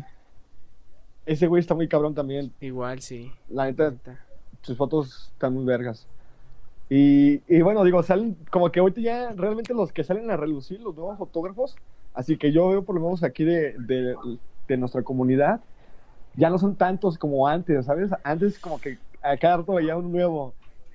Y, ah, no, es- también estás haciendo fotos ahora, ¿no? Y ahora como que ya los que salen así como que a brillar como eh, Lulú y Emanuel, por así decirlo, ya son menos. Y son personas que, que ya realmente se meten en la foto porque es lo que les gusta. La gente que se mete ahorita a, a ese cáncer de redes sociales está ahorita en TikTok, por ejemplo. Por, por cierto, hoy es cumpleaños de Lulu, por si la quieren felicitar. Ah, sí, De hecho, cierto, hay sí, que sí, sí, es cierto. Hoy es su cumple y no, no solo, no solo Lulu, yo pienso de que eh, Lulu yo, quizá no, no hubiera ido por ese camino si no hubiera estado tan cerca de, de tantas personas que hablan de lo mismo, de tantas personas que hacen lo mismo. De repente estar en un círculo donde a todos les apasiona hacer fotos y salir y, y hacer un mood Sí. board para una sesión y todo eso. O sea, bien o mal, te van or- orillando a eso y, y empiezas tú a intentar lo tuyo. Pero y- por algo estamos ahí, ¿no crees? gusta? Por algo la vida te pone ahí con esas personas. Por algo la vida, el día... Ah, es que sí, Sí. que terminé de contar la historia, se me fue ese rollo. Cuando yo llego, ya cuando empiezo a hacer fotos, a causa de, de, de estos grupos, que creo que de ahí partió todo, de que publicaban las fotos de las demás personas, Sí. conocí Ujú. a David porque yo publicaba fotos de David X89 y, y entonces este, de ahí nos empezamos a mandar DMs, ¿verdad? Porque tú también estabas en Sí. una de De esas. hecho, me ajá, yo iba a decir, fotos mías. David estaba en México Retratos, ¿no? No, pero eso fue mucho después. Eh, Haas está hablando de, de, lo- de los, de los de antes, de los de- yo, yo todavía ahí no estaba, bro. Sí, sí, sí. O sea, ya eso tiene añísimos, literal. Sí. Ajá. Y entonces yo, pues en esta, hice un viaje a Ciudad de México, fue en Semana Santa, todavía me acuerdo, porque estaba trabajando, tenía 20 años, 21 máximo, o sea, ahorita ya voy a cumplir 25, sí, fue hace como 4, Cuatro años. entre 3 y 4 años. Y entonces, este, le mando un mensaje a David y le digo, oye, estoy aquí en Ciudad de México, pues no sé, vi que estás haciendo fotos o algo. Qué sí me show. acuerdo de ese día. Y ese bro me dijo, ah, pues Kylie a la Estela de Luz. Y yo así como que no sabía si ir o no, ¿sabes? Porque fue como que, ¿cómo será este bro? ¿Será buena onda? ¿Será...? ¿Cómo será? Porque ni siquiera sabía cómo era tu cara, men. Me acuerdo que tú no publicabas fotos tuyas, narco. Ah, Ahí me acuerdo que ese día. Este, y ya llegó, Bueno, sí, sí, dale, dale. Dale, dale. llegó la Estela de Luz y no estaba David, ¿no? Y entonces nomás vi unos güeyes ahí medio raros con, con el estilo diferente, ¿sabes? Como... ¿Cómo se ve cuando los chavos son ponquetos o darqueros? Sí, dije, un- una bolita de vatos raros. Dije, ah, seguramente son los fotógrafos. A ver qué pedo. Y ya me quedé esperando y, y le mandaba mensajes a David hasta que ya después llegaron. Y pues fue que hice, tuve como mi primer acercamiento más directo, bien, bien al retrato, porque ya había una modelo y todo ese rollo. Y hice algunas cuantas fotos. Después llego a Guadalajara. Yo organizo un meet aquí en Guadalajara. Hago más retratos y ahí fue donde conocí a Hugo, a Metzin y, y a Iván y, y que ya empecé como que a hacer más cosas aquí también. Y de ahí ya vino como que todo este rollo de la fotografía para mí. ¿Pero tú ibas a decir algo, David? Sí, Sí, hecho. que yo me acuerdo que ese día, eh, no, no solo ese día, o sea, ese día te conocí a ti, pero yo, yo pienso que gracias a Instagram he conocido a gente, pero muchísima gente de muchas partes de, de la República, no solo, no solo de la Ciudad de México, sino literal, o sea, haciendo un recuento, creo que hay tres o cuatro estados de la República en las cuales no conozco a nadie gracias a esto, ¿sabes? O sea, y son personas de que puedo llegar ahí y hablarles y, oye, ¿qué onda? Nos vemos para hacer fotos, para salir, recomiéndame un lugar. O sea, personas de real confianza. Eh, y pues, gracias, todo gracias a esto, a que vas conociendo, vas teniendo seguidores, que, que platicas, que interactúas con ellos. Y de repente se, un día vienen a la Ciudad de México y ¿qué pasa? Te buscan, los conoces en persona y de ahí ya hay una amistad nueva o un, un cliente nuevo él te va a decir, oye, ven, te, te recomiendo esto, ¿no? Entonces, Es con cuando tú vienes a Guadalajara. Ya no, Ahorita- ya regresado, bro. ahorita que Hasa dijo eso, me acuerdo de que cada vez que, que conocí a alguien nuevo así, siempre, siempre, siempre, cuando venían a la Ciudad de México, yo estaba haciendo fotos, siempre, siempre. Cuando venía alguien de, de Monterrey, de Zacatecas, de Baja California, de Guadalajara incluso, siempre, siempre, siempre que me decían, ¿qué onda? ¿Qué estás haciendo? ¿Dónde nos vemos? O, o me, me invitas a, a hacer fotos. Yo siempre estaba haciendo fotos, o sea, siempre, siempre estaba, ya tenía un plan de fotos para ese día. Entonces, pues me acuerdo porque Hasa ahorita dijo que cuando llegó yo estaba haciendo fotos y sí, ese día teníamos un- una reunión, creo. Un mini meet. No, no era meet, era una reunión para hacer fotos, como una especie de, mm, de concurso con algunos seguidores. Ah, Y- sí, porque y tú tenían un llegaste. regalo, ¿no? Un regalo, ajá. Y tú llegaste y ya se, se hizo ahí la reunión, nos conocimos. etc. Y la neta, eso, el conocer estos datos de México Retratos también ha provocado que yo conozca a muchas otras personas de Ciudad de México. Y luego, o sea, lo que, a lo que tú decías, David, de que cómo cada vez vas conociendo personas nuevas. Me pasaba que cuando iba a Ciudad de México por un lapso de tiempo más largo, de que que pasaba, conocíamos a alguien diferente de algún Sí. lugar distinto, ¿sabes? Y Y era una ciudad creo distinta. que si se volvió algo súper común, yo creo que para ustedes era algo súper común de acá, de que iban a los nuevos sitios y ya se encontraban a alguien que conocían o De a algún seguidor de ustedes lo reconocía también o, o hacían fotos, no sé, como que a su vez eso mismo te hacía sentir como pertenecer a algo, ¿sabes? A pertenecer a, a un grupo de personas que les gustaba lo mismo y con los que podías compartir sin tener estos celos o esta competencia que la gente no está chida. Sí. O sea, competencia colera y deshonesta, pero conoces a gente que era bien buena onda con la que podías conectar y, y que con el tiempo, eh, tantos, este, pues frecu- frecuentarlos, se volvieron amigos. Sí, de, De hecho. hecho, sí.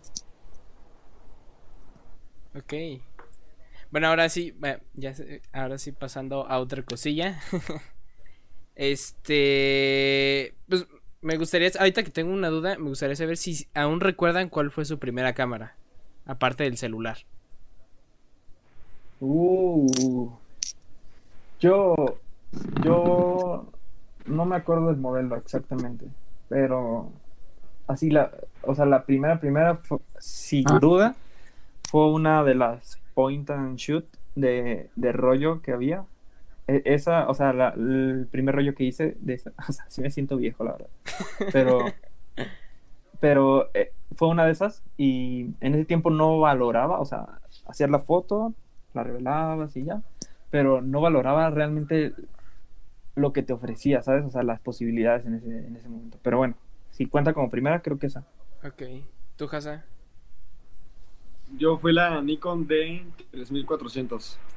Ok. O sea, ya, ya es más Esa sí fue la primera cámara nueva. que yo me compré y. Sí, más nueva. Fue en el 2000. Bueno, tenía. Cuando tenía 20, hace 5 años. Ok. 5, 4 años. Oye, es que también a veces digo, ¿ya cuánto tiempo llevo tomando fotos? Y me pongo a pensar, 4 o 5 años, digo, güey, o sea, Es bastante. tomando fotos, porque ya como, como fotógrafo freelance, apenas voy por el año. Poco. O sea, David ya me acuerdo que por Hazard- años a mí. Hasa tenía mucho miedo cuando empezaba a hacer freelance, ¿te acuerdas? Que me decías, pues es que sí, Sí. funciona y es que A qué tal que no? miedo. Sí, sí, sí, sí, pero ya cuando te encarrilas, ya. Ok, ok. Ya sabes que va a salir algo porque sale. Sí. Sí, pero Sí, también tienes que sí. trabajar para que eso pase. O sea, es, Sí, Ajá. porque no es como que te quedes sentado y llegue, ¿sabes? ajá. Tienes que ir Tienes que trabajar diario para No, hacer algo nuevo cada día. Y, y las cosas llegan, obvio, pero sí tiene que haber un trabajo para que suceda. Me he dado cuenta que, que cuando más concentrado estás en tu trabajo y en mejorar tu calidad y en mejorarte a ti mismo, es cuando más trabajos te llegan, ¿sabes? Y a veces cuando estás como buscando los trabajos así y descuidas la parte personal como que no, no tanto. Está curioso. Sí, ok. Ahora me Ah, gustaría ah, saber. a ver, bueno, dale, No, sí, dale, dale, No, David. yo quería, yo quería decir algo, es que estaba viendo aquí los comentarios y, y que le pone algo de que innovar, le pueden tomar fotos a la chava. Eh, ese, ese reto que salió de Alessio, ¿qué, qué pensaste al respecto, Casa, de hacer fotografías con por FaceTime o hacer fotografías por videollamada, cualquier plataforma? Digo, no todos tienen FaceTime, Exacto. eh, pero ah, ¿tú qué piensas al respecto? Ya, yo después te doy mi opinión. Porque, bueno, se- le pregunto a Hasa porque yo sé que Hasa es como fan número uno de Alessio, entonces quizá fue el primero que vio esas fotos.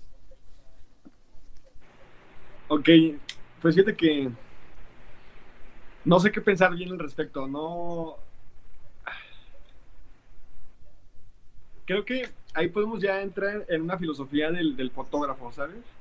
En el que si, imagínate que yo acomodo la iluminación, acomodo el modelo, eh, acomodo el set y ya nada más te pido a ti que piques el botón. ¿De quién es la foto? ¿Es tuya o es mía que acomode todo lo demás? Ah, pues en, en teoría tú hiciste la escena.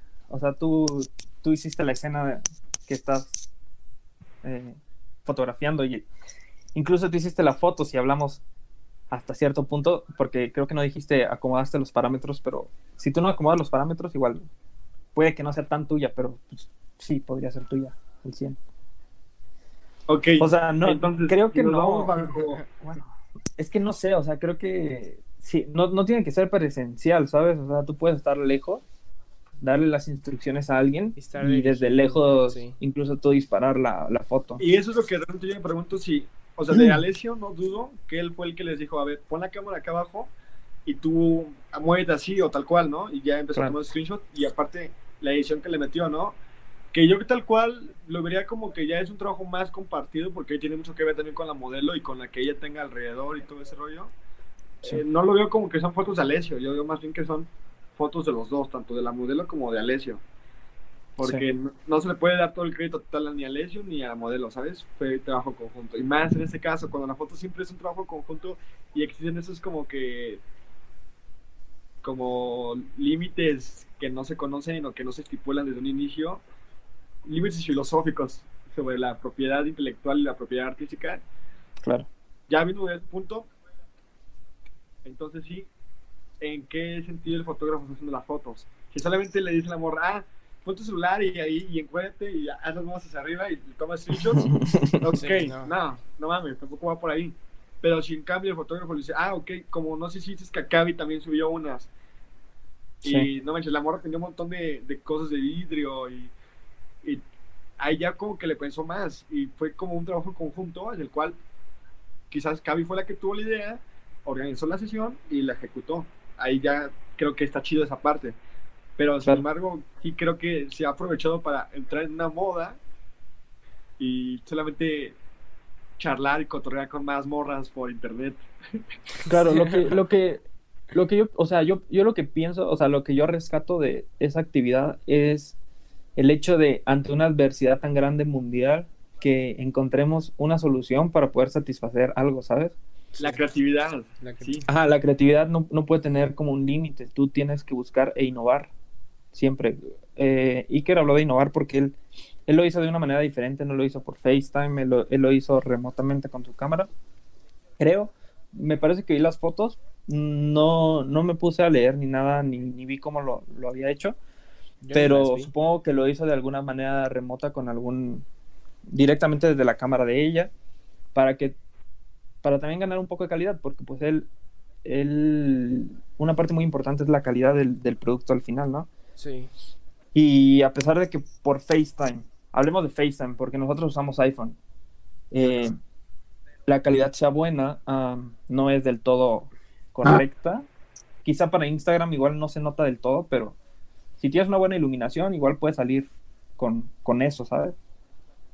Como, como actividad de distracción más que nada. O sea, obviamente tampoco te voy a decir trabaje, que trabajes con una agencia al otro lado del mundo y lo hagas de esta forma, porque pienso que no es lo correcto. No, No, no, funciona así. Porque mucha gente ya se está planteando hacer eso, ¿sabes? O sea, no, no- casi creo que hay mucha gente en sus casas que dicen, no, pues a partir de hoy ya no voy a salir y todo lo voy a hacer Sí. por FaceTime. y- no voy a hacer no, sesiones por no. FaceTime, güey. Yo, yo en lo particular, la neta, preferiría, en este caso, mejor hacer autorretratos que hacer fotos por FaceTime. Creo que si ya vas a hacer fotos, pues mejor ingénatelas tú mismo con lo que tienes. Y Sí. no, le- no sé, igual, no, no digo no, no voy a hacer fotos por FaceTime, pero no se me antoja mucho, sinceramente. Ok. A mí tampoco, a mí tampoco, por más que nada por la calidad, en primera, eh, y en segunda porque lo veo más como una actividad de distracción y una actividad en la cual te vas a pasarla bien y, y Alessio lo vio igual por ese lado, él no pensó que si sea tan viral y que la gente relacionaba su nombre con eso, pero, pero bueno, le funcionó de las dos formas, le funcionó como, como ex- exponer sus ideas, exponer su nombre y después Todavía más. también después pues la gente pues son vistas para su perfil, para su, su trabajo, etcétera, etcétera. Ok. ¿No? Oigan, eh, ahora hablando de, de lo que les había preguntado de su primera cámara, ¿qué equipo ocupan actualmente? ¿Tu caso? Yo ocupo una Nikon D7200 ahorita, eh, lente Sigma 1835, un 50 Nikon y este me compré un flash Newer y este 250. Estoy ya armándome con el equipo de iluminación, ¿sabes? Ahorita creo que es algo que, que conviene hacer. Más Sí, si vas a estar trabajando de freelance, el tener iluminación y un ciclograma es súper recomendado, güey. O sea, Y el espacio, ¿no? te da Para la calidad igual. que, que requieres con lentes chafas. Sea, si no tienes iluminación buena, ya la, ya la armaste. Y este, aparte te Claro. ayuda para los, los catálogos, te ayuda para las fotos de productos, o sea, Producto. si tienes la oportunidad de invertir, el flash que yo compré me costó como mil pesos, estaba de oferta. Ya, lo más es que ya vas, puedes ir comprando poco a poco. Eh, y ya, ahorita lo que estoy haciendo, creo que me voy a cambiar a Sony, así que mejor lo voy a borrar y ya para hacer todo el cambio completo. Yo yo también tengo ese plan. Nikon. Ese plan, pero por otro lado ya estoy muy acostumbrado a usar Canon. Yo uso una Canon 6D eh, con un 50 milímetros, un 35 y un 40. Y la verdad es que me siento muy cómodo con, eso. No hago, cuando hago trabajo de producto, suelo recurrir a, un estudio externo, no no por comprar iluminación realmente. Más que nada porque no tengo el espacio suficiente como para poder tener todo aquí armado y al final voy a tener que moverme, entonces prefiero meter el costo dentro de un el estudio, dentro del presupuesto que le voy a dar a un cliente Ok. y reducirlo un poco, obviamente no es al 100%, reducirlo un poco para que sea más o menos equitativo y que sea como eh, como si yo realmente tuviera ese equipo aquí en casa, ¿no? al final los, los gastos de traslado del equipo van a ser, van a compensar todo lo demás. Eh, sí está bien que tengas tu propia iluminación, pienso. Eh, también estoy pensando en, en hacerlo, hecho, sí. pero, pero no, no estoy muy seguro todavía porque quiero ver, quiero ver opciones. Y también había pensado en cambiarme a Sony, ah, pero no me convence al 100% todavía. O sea, ya he usado Sony eh, y creo que está muy bien y todo, pero como que ya cuando te acostumbras a trabajar bajo un sistema ya establecido desde tiempo, como que lo que buscas es rapidez, facilidad y no estarte llenando la cabeza de menús ni nada por A mí eso me emociona, ¿sabes?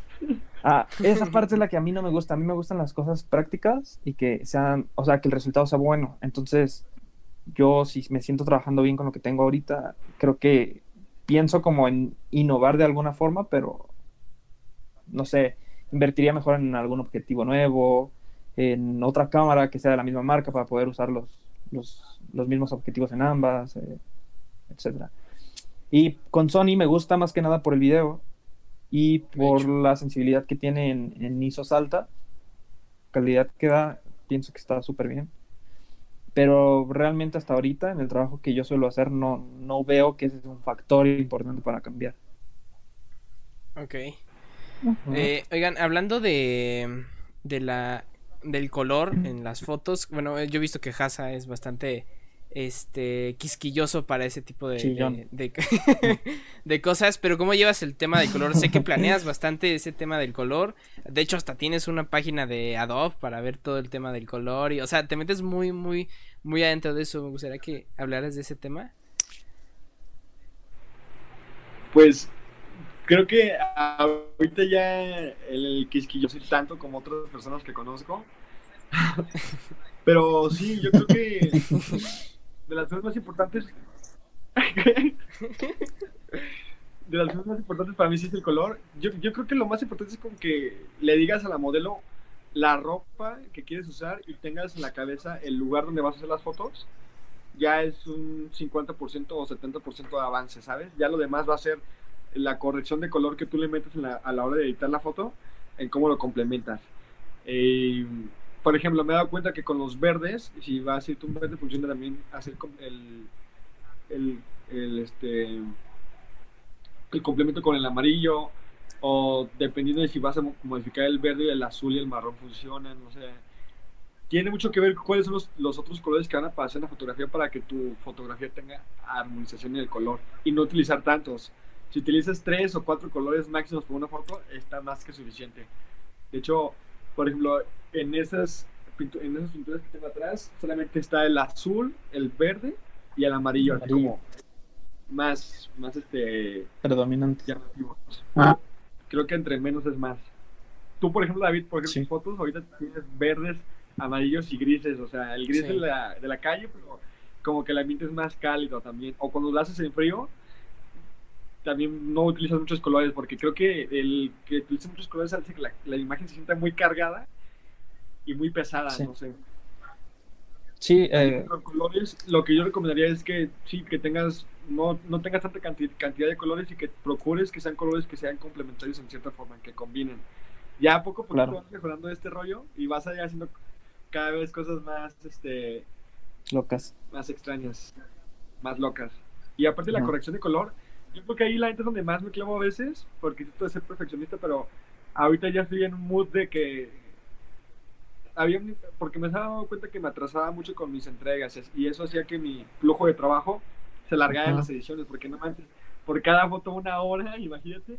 Así que ya lo que aprendí fue llega al 80% de lo que para ti sería un 100% Claro. soy perfeccionista. Y pues, ah, ya soy en 80%, me falta 20, ahí dejo la foto ahorita. Ya no me clavo, porque a veces me clavaba mucho como que Y te pasas. colores y todo este rollo. Y entonces ya nomás hago unos presets para las bodas o todo este rollo y lo voy metiendo así rápido y nomás voy acomodando las luces. Y, Claro. y está mejor. Que ya cuando vas trabajando, o sea, te das cuenta que tienes que sacar las chambas y te la pide el cliente rápido y entre más rápido entregues, mejor vas a quedarte con él. Sí, de hecho. sí. De hecho. ¿Y tú, David, cómo llevas ese tema del color? Yo, a mí siempre me han gustado la- las, las, los colores análogos. Eh, siempre me ha gustado mucho la fotografía film desde antes. Eh, me gusta mucho eh, la calidad dependiendo de, la cámara que estás usando, obviamente. Pero más que la calidad del color, creo que es como algo súper importante. Eh, y obviamente la luz, la luz cómo, cómo influye en cada uno de los tonos, es como que lo que a mí me llama la atención, ver cómo influye cierta luz, eh, desde qué dirección, en cierto color. Entonces, cuando haces una foto, yo pienso que Hasa, por ejemplo, ahorita mencionó algo con respecto a un modelo. Y pienso que, no, no, solo, no solo hablando de modelos, sino hablando de cualquier tipo de imagen, un, un cuadro, una imagen que estás viendo en ese instante, tiene colores y tienes que sacarlos de alguna forma. Pueden tener tonalidades diferentes, intensidad diferente, la luz le va a pegar de diferente forma y va a agarrar, va a cambiar la luz, la tonalidad o la intensidad de ese mismo tono. Entonces, cuando ya tienes como claro lo que quieres, lo haces como sin, sin darle vueltas a las cosas. Eh, por ejemplo, la página esta de Adobe de la que hablabas solo es una referencia que se utiliza para, para crear una colorimetría armónica, una, una colorimetría en la cual tu imagen va a expresar lo que tú estás buscando desde, desde el color, desde la parte color. Entonces, pienso de que, de que es como una, una buena herramienta para, para basarte a partir de ahí y crear lo que tú buscas, ¿no? Eh, entonces, yo, yo siempre he tomado como mucha referencia de eso. Después, cuando empezaron, empecé a tener influencias de otros fotógrafos extranjeros que me empezaba a gustar ciertas cosas, yo decía, Sí, sí, sí, Samuel es uno de ellos, pero aparte de Samuel hay muchos otros más que hacen cosas súper diferentes. Pero todos siempre basándose... No, no, no, más allá, más allá de ellos, hay gente que hace mucha fotografía film actualmente y es un mundo que, que, sigue en auge y que nosotros no vemos y que no entendemos. O sea, le enseñas a una persona una fotografía hecha con un, con un carrete portra y que a lo mejor lo va a ver y va a decir, ah, no me encanta y de repente van y le dan like a una foto de de un influencer, un fotógrafo que tiene muchísimos seguidores, pero que usa colores realmente incorrectos. los influencers, ya me di cuenta. Entonces, son dos mundos que se están empezando a separar y nosotros tenemos que entenderlo, pero yo, por ejemplo, en mi caso, eh, pienso que yo ya me quedé como que con esa escuela, con esa idea, con esos colores y no, no puedo hacer locura, ¿sabes? O sea, en cuanto yo hago una locura de esas, mi, mi, mi misma mente me dice, algo está mal, no estás haciendo esto bien, entonces yo mismo me corrijo y vuelvo a lo mismo una y otra y otra vez. O sea, no, no puedo como que ir más allá porque realmente hay algo dentro de mis bases que me dice lo que estás haciendo mal. Entonces, cuando yo busco color en una foto, siempre trato de apegarme mucho a esos colores análogos y, esos y esas armonías muy de fotografía film y así. Y lo que haga ahorita, este es un momento spam, pero estuve haciendo Estuve haciendo unos cursos en línea ahora en la cuarentena también y, y ya van varios que he hecho y las personas siempre me preguntaban acerca del color, que, cómo definías qué colores usar, etcétera. Y siempre les he dicho lo, lo, mismo, de que yo, yo me baso viendo fotografías y después teniendo como que esas, esas bases, esa, esa parte básica de, de qué color complementa con cuál otro. Y a partir de ahí empiezas a crear tu imagen mm, lo más cerca a la realidad posible, porque eso también para mí es muy importante. Como que no llego al grado de ser, pero tampoco llego al grado de ser sobrecargado en, mis decisiones. Entonces, hay veces que sí, porque a veces nos gusta experimentar, pero yo pienso que lo más cercano a la realidad es mejor. ¿Tú, tú cómo dirías, David? Tú que eres una persona que yo creo que eres muy educada y culta en cuestión de, de, fotografías que ves, porque yo sé que no solamente ves de Instagram, también te la pasas en Behance y en 500 píxeles. Este, en, comparación como Iker, por ejemplo, que es una persona muy inteligente en, en cuestión de tecnicismo, ¿no? Ese vato te la sabe de todas, ¿no? Sí. Pero yo, por ejemplo, veo que tú eres muy bueno para esta parte de conocer muchos, muchos este, apps, muchas este, redes sociales, incluso que utilizan los fotógrafos. y... Eh, sí, sí, sí. A ver, te voy, te voy a decir esa parte. Ah, eh, creo que una vez a ti te mencioné, no recojas, pero eh, una vez escuché en un podcast que hay como un triángulo. Ajá, justo, iba, para ese punto que, que tú me dijiste. Y antes de empezar el podcast estaba pensando, porque recuerdo que estábamos en Bellas Artes y tú me lo mencionas. Hay un triángulo, déjame. meter aquí el, el triángulo. Ah, que, que andas triangular en estos días, sí. Hay un triángulo en el cual está lo técnico, lo artístico. y los negocios, ¿no? Sí. O algo así. Em, más que negocios, como que la parte como, como de, de, es que no, no llegamos, no hablamos de técnica en cuanto a imagen, sino como, como más del producto que estás usando, ¿sabes? O sea, como, ¿Cómo lo fo- proyectando? el, no, no, no, el fotógrafo que está hasta arriba que piensa que por tener la mejor cámara va a estar bien, el fotógrafo que está más tirado a la parte artística, que está aquí, la parte artística, y después el que está más tirado a la parte técnica. Eh, yo pienso de que si tú te vas mucho hacia arriba, eh, vas a ser un fotógrafo que tenga todas las cámaras del mercado, pero realmente no vas a expresar nada artísticamente, ni vas a saber lo que estás haciendo con esas cámaras, porque técnicamente eres pobre, ¿sabes? Eh, y pasa lo mismo si eres muy artístico. Mm, hay, hay fotos que a mí me encanta ver, como los retratos pictóricos y todo esto. Y, y están cool, pero, pero yo pienso que están un poco más tirados al arte y un poquito menos tirados a técnica y menos tirados a la parte de, de, pues es que no sé cómo llamarlo, pero el fotógrafo que te menciono lo llama como cacharrería. O sea, el, el que tiene todas las cámaras, el que tiene todos los lentes, todas las iluminaciones posibles, pero que artísticamente no hace nada y que a lo mejor eh, técnicamente no sabe lo que, lo que tiene en sus manos, ¿sabes? Entonces yo pienso Ujú. de que cada uno de nosotros tenemos como que un una parte en la que estamos más hacia ese lado. ¿Me explico? Eh, yo pienso que lo ideal es mantenerse en el centro siempre, o sea, contar con un equipo con el cual puedes tú trabajar. Por ejemplo, yo diría que uno de tres personas que conocemos ahorita, Iker estaría como Ujú. en la parte de tener la cámara, lentes, porque creo que él es el que más tiempo está buscando todo ese tipo de cosas. Sí. Muy Tú eres técnico. más técnico, Ajá. o sea, porque sí te fijas No, mucho él en es que la más- luz y también los balances de blancos y... Iker es súper técnico. técnico. Yo pienso que Iker es como más técnico y un poquito como que un pie se le va hacia arriba para tener la mejor cámara. Y la parte artística como que ahí manda un- una parte de su pie nomás. Pero, pero poco a poco ha empezado a hacer cosas un poquito más locochonas artísticamente y, y pienso y- que y ha, eso es avanzar, ¿sabes? ha evolucionado, por ejemplo, con el tema de los colores, que utiliza precisamente, hablando del tema, Ajá. la- cómo los combina está padre y, y aparte no se ven tan saturados, como que sabe hasta qué punto llega la saturación de un color para que se vea bien y cómo combinarlo, ¿sabes? Con la piel. Porque luego cuando tomas Claro. fotos con, con, este en paredes de colores siempre hay como filtraciones de luz, de contaminación de los colores que, que rebotan.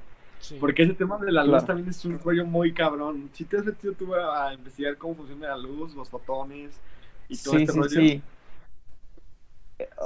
Sí, sí, sí. O sea, lo- obviamente eso es como que lo más básico, pero cuando estás en la práctica es algo en lo que no piensas, ¿sabes? O sea, piensas más como que en la, como que te quedas en la super ahí partes para la parte artística. Obviamente la base siempre es tener un buen equipo, un equipo que sentir seguro y poder entregar el trabajo correctamente. Entonces pienso que es- eso es muy importante. Y ya. Ok. este. Ahora. ¿No eh, tienes agua o algo? Yo sí me traje un vasito. eh, eh, ahora me gustaría preguntar. Creo que ya lo habían mencionado. Bueno, Hassan eh, ya lo había mencionado un poco. Pero, ¿cuál es su proceso para. Un proceso creativo para preparar. Ya sea una foto, porque siempre hay veces que se nos ocurre nada más una foto en especial. O preparar una sesión completa. Yo la verdad sí improviso mucho con cierta preparación. Preparo y luego improviso. Es como lo hago. O sea, primero tengo una idea. Digo, ah, tengo ganas de hacer una sesión con ese estilo, ¿no? Y, y antes me pasaba que me iba más con un estilo de- hacia la moda o hacia una experiencia que yo quisiera compartir, ¿no? Y entonces ya decía, voy a ocupar un espejo porque me gustaría tener este tipo de poses, a un mood board, más o menos pienso en los colores que voy a tener. Igual que David me gustan los exteriores, así que en exterior siempre hay azul. El azul ya sabes tú Sí. que va a ser una ventaja para combinar sí. con todo. Y, y aparte los azules del cielo son muy bellos, la neta, dependiendo de cómo le des el color del azul y los desatures y luego lo vuelves a saturar, eh, agarra un color muy padre el azul. Eh, luego verdes o cafés y entonces ya pensé eso y a la hora de que llego a hacer las fotos, neta, Ah. de poses que tenía, ni siquiera las aplicaba. O sea, porque ya en Mm. un lugar se me ocurrían cosas y empezaba yo a sacar conforme la práctica poses o todo este esta cosa y, y hacer mis ideas. No es de que ya tenga la idea de la foto totalmente pensada, que a veces sí sucede, porque ya tengo la idea de la foto, pero yo siento que es un 50% preparar, porque tampoco voy a decirte que llegues a hacer una sesión sin nada, que Sí, no claro. conviene, por lo menos que vayas como con la ropa, con el prop y el lugar, el spot, ya con esas tres cosas, ya la armas y ya después vas a investigar, vas a empezar a, a planear hacer las poses. Eso sí, yo recomiendo como que antes sí veas poses de las, de las cosas que quieres hacer porque me ha pasado que, por ejemplo, a veces en fotos de pareja para, para clientes, yo llegaba y decía, ah, no, sin pedo, las hago. Güey, ya eso me quedaba en blanco, güey, así que, o qué poses les digo ahora, ¿no? Y, y más ahí donde no tengo yo tanta experiencia, pues. Así que, pues, dale una vista a tu mood board, revisa las poses y hazlas. Ya con mis, mis cosas personales, pues sí me doy grasa en hacer un montón de fotos de ideas que yo tengo. Me gusta mucho jugar con el movimiento, crear situaciones para que a la hora que tomas las fotos no se ven tan fijas, sino se vean como un momento espontáneo. Y, pues así es como yo me lo planeo. Depen- de verdad es que depende mucho. Hay cosas que sí son muy planeadas, de que el lugar, la ropa y todo, y otras que, que son más improvisadas también, para que te digo que no. O sea, yo creo que todo mundo tenemos aquí fotos improvisadas que nos han salido bien chingonas. Sí. Yo pienso de que siempre, o sea, como que cada persona tiene una educación fotográfica. Tienes ya una educación fotográfica en la cual tú ya sabes qué vas a hacer, cómo lo vas a hacer, eh, tienes en mente lo que nunca falla, pero hay como tres cosas que tienes que tener muy en mente siempre. Bueno, cuatro, porque, bueno, tres y un bonus. Creo que el voy a empezar por el bonus. El bonus es que tengas tu cámara y tu memoria listos, porque no he escuchado historias de que alguien sale y se le olvida cargar la cámara. O A mí una se vez le olvida que la memoria no está. historia rápida, iba a tomar fotos en concierto y era así como que la segunda vez que iba, ¿no? Así, apenas estaba ganando mi puesto. No. Y yo, no, sí traigo la cámara y todo. Y vergas, no traía la memoria, güey. Tuve que comprar una memoria para poder tomar las Sí. fotos. Ese tipo de cosas, o sea, es muy importante. Pero eso va dentro de una educación fotográfica técnica, porque ya sabes que cuando vas a salir de tu casa tienes que checar que llevas todo. Eh, tienes que checar que funcione, porque a lo mejor lleva, por ejemplo, ahorita en cuarentena, a lo mejor no usas tu cámara toda la cuarentena y de repente eh, se acaba, puedes salir, vas a hacer tu foto y ya no prende o, a- o sucede algo, ¿sabes? Ya no prende. Tienes- puede, puede pasar. Sí, ya Eh, sé, no pero sé. sería muy trágico eso. Hay cosas que nosotros mismos decimos, nunca me va a pasar, y eso es lo que más te va a pasar, es que sí. mejor hay Es lo que... que estás proyectando. Sí, sí, sí, hay, hay que estar prevenidos ante todo ese tipo de cosas. Obviamente eso implica dentro de esa educación como no llevar solo una memoria, no llevar solo un guía, no llevar solo un lente, no llevar solo una cámara, incluso si te lo puedes permitir, Exacto. porque si piensas que algo va a fallar, quizá no, no va a fallar, pero quizás sí va a fallar. Así que más vale, ¿no? Mejor está preparado. Después, em, la siguiente parte que yo, que yo me fijo mucho primero es em, una parte surge de alguna película, de alguna serie, de la música, de algún video de YouTube, de inspiración de otros fotógrafos, de otras fotografías. De ahí surge la idea primordial, que es como la semilla. Después tienes que complementar esa semilla con, pues, con, con algo que, que pueda alimentarla para que se convierta en un árbol, ¿sabes? Entonces, tienes que buscar como que la persona, si va hablando de retratos, si vas a buscar una, una persona para hacer un retrato o una escena, tienes que buscar a la persona ideal, conocerla. Yo pienso que algo que no hacemos y que creo que estaría bien sería conocer a esa persona primero, verla en persona, ver cómo es, cómo interactúas con ella, si realmente es una persona en la Ese que puedas tomar punto muy interesante, confianza. David, ¿eh? Sí. Ajá, porque, porque a lo mejor tú ves a una modelo que acaba de llegar a la ciudad y dices, tengo un proyecto muy importante o más difícil aún, incluso ya tienes un cliente y cuentas con una modelo que no conoces en persona y cuando llegas a lo mejor no son compatibles en su personalidad, a lo mejor ella tiene ideas muy diferentes o a lo, a lo mejor no te gusta lo que ella expresa con consigo misma para la escena que tú estás buscando. Entonces, tienes, tienes que buscar como alguien de confianza para proyectos y si no la conoces, pienso que lo ideal es conocer a la persona antes, sea Sí. hombre, mujer, lo que sea, conocerla, después hacer el mood board para expresarle lo que tú buscas también, porque pues ella a lo mejor te va a decir, ok, sí está bien tu idea, todo bonito, pero eh, no me gusta la pose, la pose pienso que no va bien conmigo, etcétera, etcétera, y puede haber conflictos, entonces lo ideal es como preparar un mood board. Mm, después tienes que hacer un scouting, como buscar una localización correcta para poder llevar a cabo esa fotografía. Si es un cliente, pues obviamente eso depende de ti. Y presentárselo y si te lo aprueba, pues entonces ya trabajar ahí mismo. Eh, o si la persona, por ejemplo, te dice, ¿sabes qué? Yo quiero que las fotos sean aquí y tú llegas y no te gusta el día de la sesión. O sea, lo ideal es como pedir fotos por adelantado para ver dónde van a ser las fotos, quién es la persona, etcétera, etcétera. Hay un buen de factores y no, me podría alargar un buen con eso, pero eh, en pocas palabras creo que es eso. Y esa es la primera parte, después ya viene la parte de edición y todo eso, selección de fotos. Ok, eh, me gustaría saber, este, ¿qué bueno, ya sea para ustedes o, para cualquier otra persona, ¿qué, ¿qué, tiene que tener una buena foto? ¿O qué, ajá, sí, qué tiene que tener para que ustedes digan que es una buena foto? Ya sea de ustedes o de cualquier otro fotógrafo. yo te puedo decir, eh, mira, yo, yo pienso que depende, o sea, todos te, todos te van a decir, bueno, no sé si todos, pero la mayoría te puede decir de que la foto tenga buena iluminación, que la foto esté bien compuesta, pero pienso que lo más importante es que la foto te tiene que gustar a ti, te tiene que convencer a ti. Eh, después de eso, eh, si tú ves la foto de un fotógrafo que te gusta, te convence y se, se alinea en, tus bases de conocimiento, tú le vas a regalar ese like o ese seguir a esa persona porque tienes algo en común con ella, ¿sabes? Entonces lo que buscas en una foto ya va también de la mano con lo que tú traes dentro y con lo que tú piensas y tus ideologías, etc. Pero si tenemos que hablar un poco técnico, pienso que el color para mí es muy importante, la composición y que eso es lo básico, o sea, pienso de que una foto mal compuesta puede cambiar todo el mensaje que quiere transmitir la persona con la foto. El color, la composición y, la calidad pienso que también es muy importante, aunque realmente no tanto. Ah, ¿Mis fotos te gustan, bro? Sí me gustan. Sí, sí me gustan mucho. No, espera, espera. Me gusta... No, no, no, pero es que me quitaste la idea de la mente.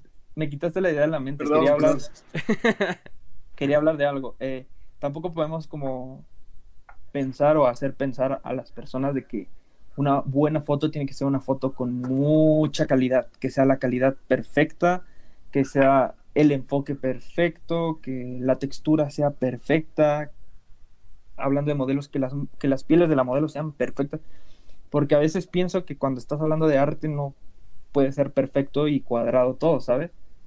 Eh, yo he visto fotografías que son en movimiento, desenfocadas completamente, pero que el color y la colorimetría de esa fotografía te transmiten el mensaje suficiente como para que la fotografía sea perfecta. En cambio, he visto fotografías que son realmente buenas y después cuando las editan ya quedan súper mal.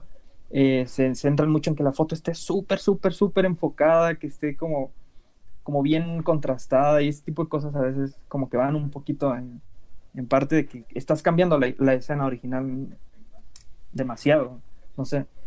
Pienso que la foto perfecta tiene que ser lo más cercana a la realidad, pero poniendo un poco de, de, ti y, del mensaje que quieres transmitir con ella. Okay. Yo creo que para una buena foto, sí son muchas de las cosas que David dijo, porque creo que vamos por ahí, tenemos gustos similares. Por algo me cae bien el joven. Este, el hot. Y es que recuerdo, recuerdo de, de, una vez, creo que fue la última vez que nos vimos, eh, nos desvelamos viendo los, los portafolios de nuestros fotógrafos. No, no sé si fue la última vez, pero sí fue una Estuvo re buena. sí, sí. Y, y bueno, para mí una buena foto creo que va en el hecho, así como David lo dijo, quizás con otras palabras, te tiene que hacer sentir algo, ¿sabes? Cuando vas bajando el scroll, hay fotos que tú ves y dices, ah, está chida, va, buena, selfie, ah, publicidad, ah, Pero hay una que pum. Paz. Y, quizás es por el color o algo, pero esa foto te hace sentir algo, ¿sabes? Luego, luego, hace que tu atención se ponga ahí. Y sí, ya si nos vamos como a esos temas, también una de las cosas que luego, luego me mueve a mí es el color. porque los colores creo que son en, en primer punto y de forma inconsciente lo que nos puede hacer sentir algo o recordar a un momento en breve, ¿sabes? Aunque el olor realmente creo que es más rápido para eso, pero bueno. Y ya después, como que el sentimiento y la pose de, de las personas, ¿sabes? Yo últimamente como que me he clavado mucho con este rollo, incluso en las series, en Better Call Saul, por ejemplo, David, de cómo qué es actuar realmente, ¿sabes? Cuando este vato está triste, cuando este vato está preocupado, la sensación que te provoca, cómo tiene la mirada. A mí, o- ¿sabes o qué me que encanta? decir con su pose, con- sin decir Ajá, nada. con la pose. Ese tipo de cosas. Ahorita mi fotógrafo favorito así es Nicholas Falls. No sé si lo ubican. No, lo, lo googleo. Bueno, No no, manches, no, o sea, bú- búscalo si quieres, David, tú para que lo puedas ver. Y, y tú también, Rob, tienes la oportunidad de verlo. O sea, yo creo que sí lo han visto porque lo he publicado muchas veces en, mi- en mis stories.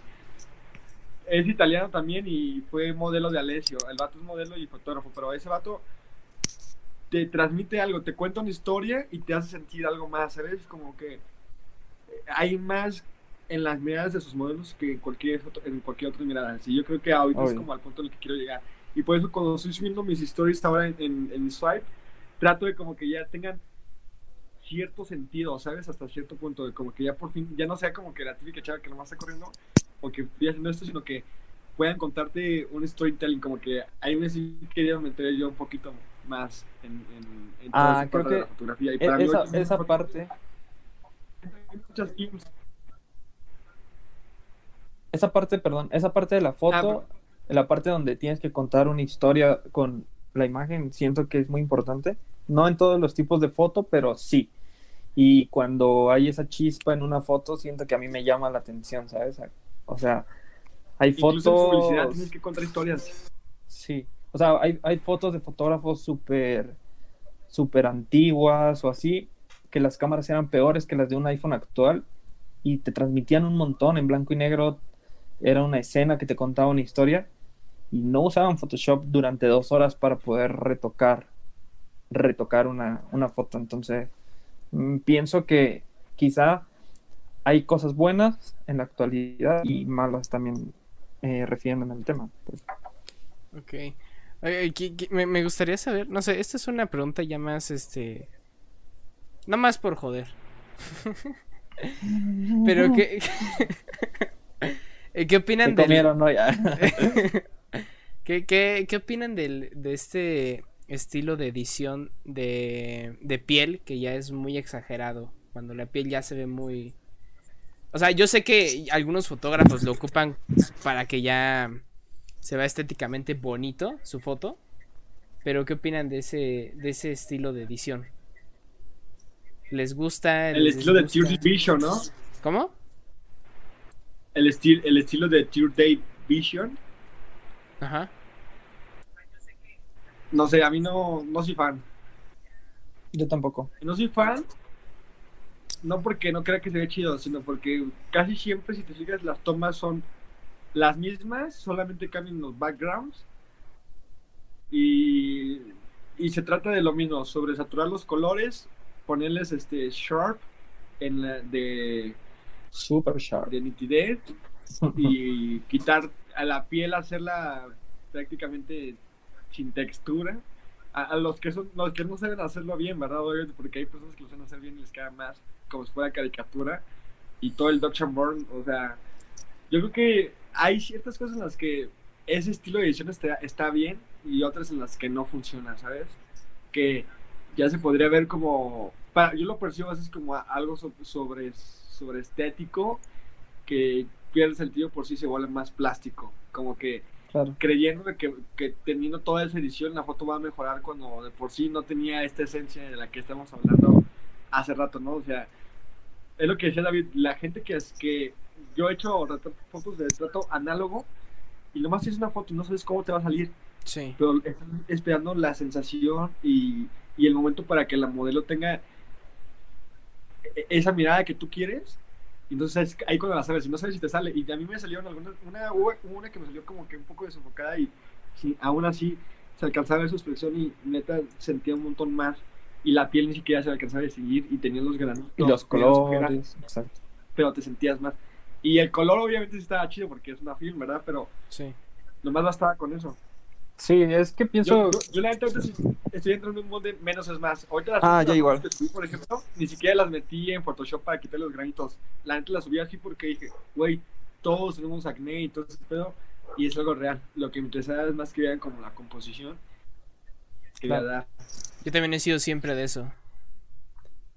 Y yo pienso que hablando un poco más comercialmente, Ajá, eh, si hablamos, si hablamos muy comercial es diferente porque a veces si Sí. haces una foto para maquillaje, una foto para Exactamente. Algún para beauty, no, de- no de- puedes dejar, no puedes dejar pasar esos detalles de piel y cosas, ¿no? Pero, pero yo pienso que si tú lo ves como un estilo ya hecho, es porque te estás eh, yendo mucho hacia esa parte. Si no, pienso que no, no tendría por qué llevar tanto retoque, porque a veces, a veces es demasiado. Aparte de que las entregas, si tienes dos clientes esperando su trabajo, no puedes, no puedes aventarte dos horas con cada una de las fotografías y tener un buen de fotografías por entregar.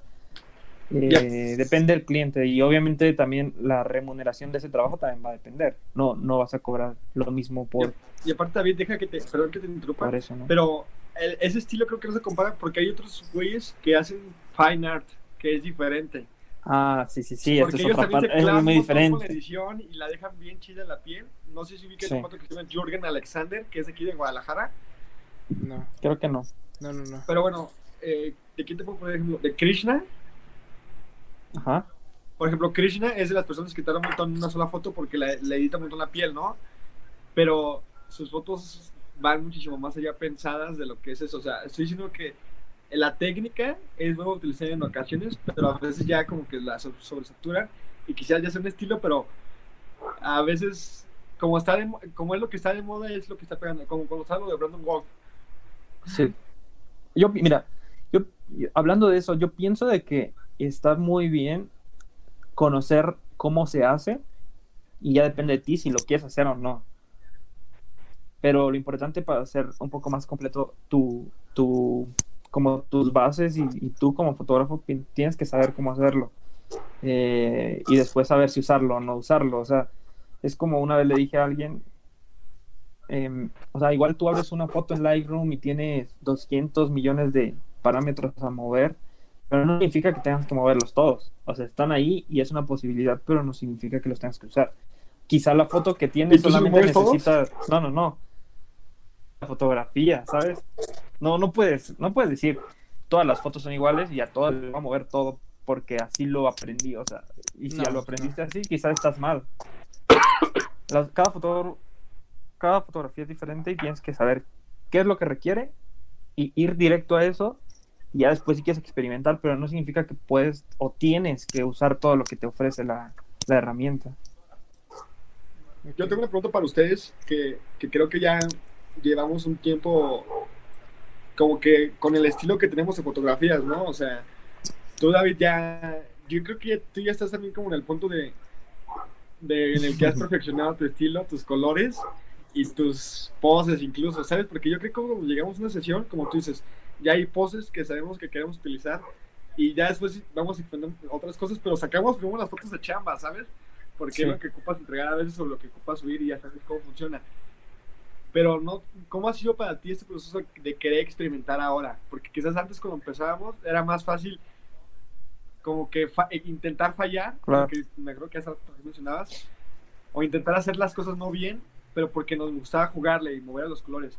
Y ya ahorita yo, por ejemplo, sí siento de que si hay algún tono de piel que no se vea como yo quiero, me cala bien cañón y, y a su vez no me gusta ya como que se vea esta capa verde, por ejemplo, ¿no? Así como que en toda la foto, sino que los colores se agarren más naturalmente por esencia. Entonces lo que yo hago, Claro. les bajo la intensidad y en, y en este y en calibración de cámara le aumento saturación a ciertos colores o bien en el HSL le subo los colores para que solamente ciertos colores tengan más potencia Sí. que otros.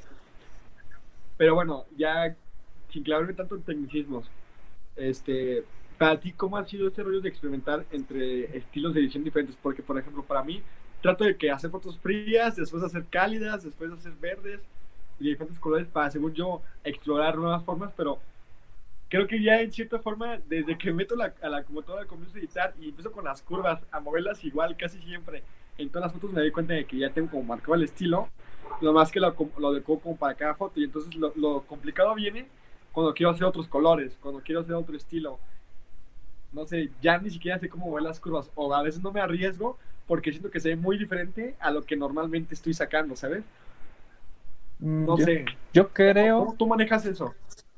yo, yo creo que, um, mira, eh, aquí eh, volvemos a la parte del triángulo en el que tú tienes que saber técnicamente qué es lo que buscas, artísticamente qué es lo que buscas y qué herramientas con la que vas a trabajar. Ya que tienes todo eso, am, pienso que es importante conocer todo lo que tienes para, para poder modificar una imagen o para poder llegar a la imagen que quieres.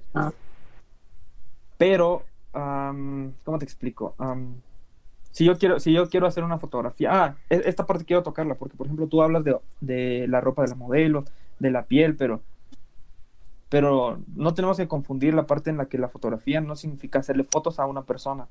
A veces eh, la fotografía de paisaje, la fotografía de Ah, sí, arquitectura, colores. tú tienes que, que basar tu técnica para diferente tipo de fotografía, pero para poder hacer eso tienes que conocer dicha técnica, ¿sabes? No puedes salir a hacer interiorismo sin saber cómo, cómo trabajar esa fotografía después.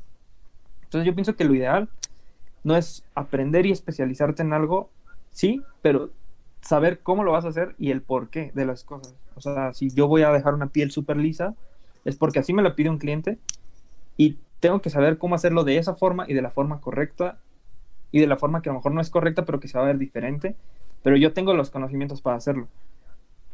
Y es muy malo, por ejemplo, encasillarte en algo y hacerlo siempre de la misma forma y basarte en que los, los clientes te busquen porque tú lo haces así, pero sin embargo no sabes hacerlo de una forma diferente.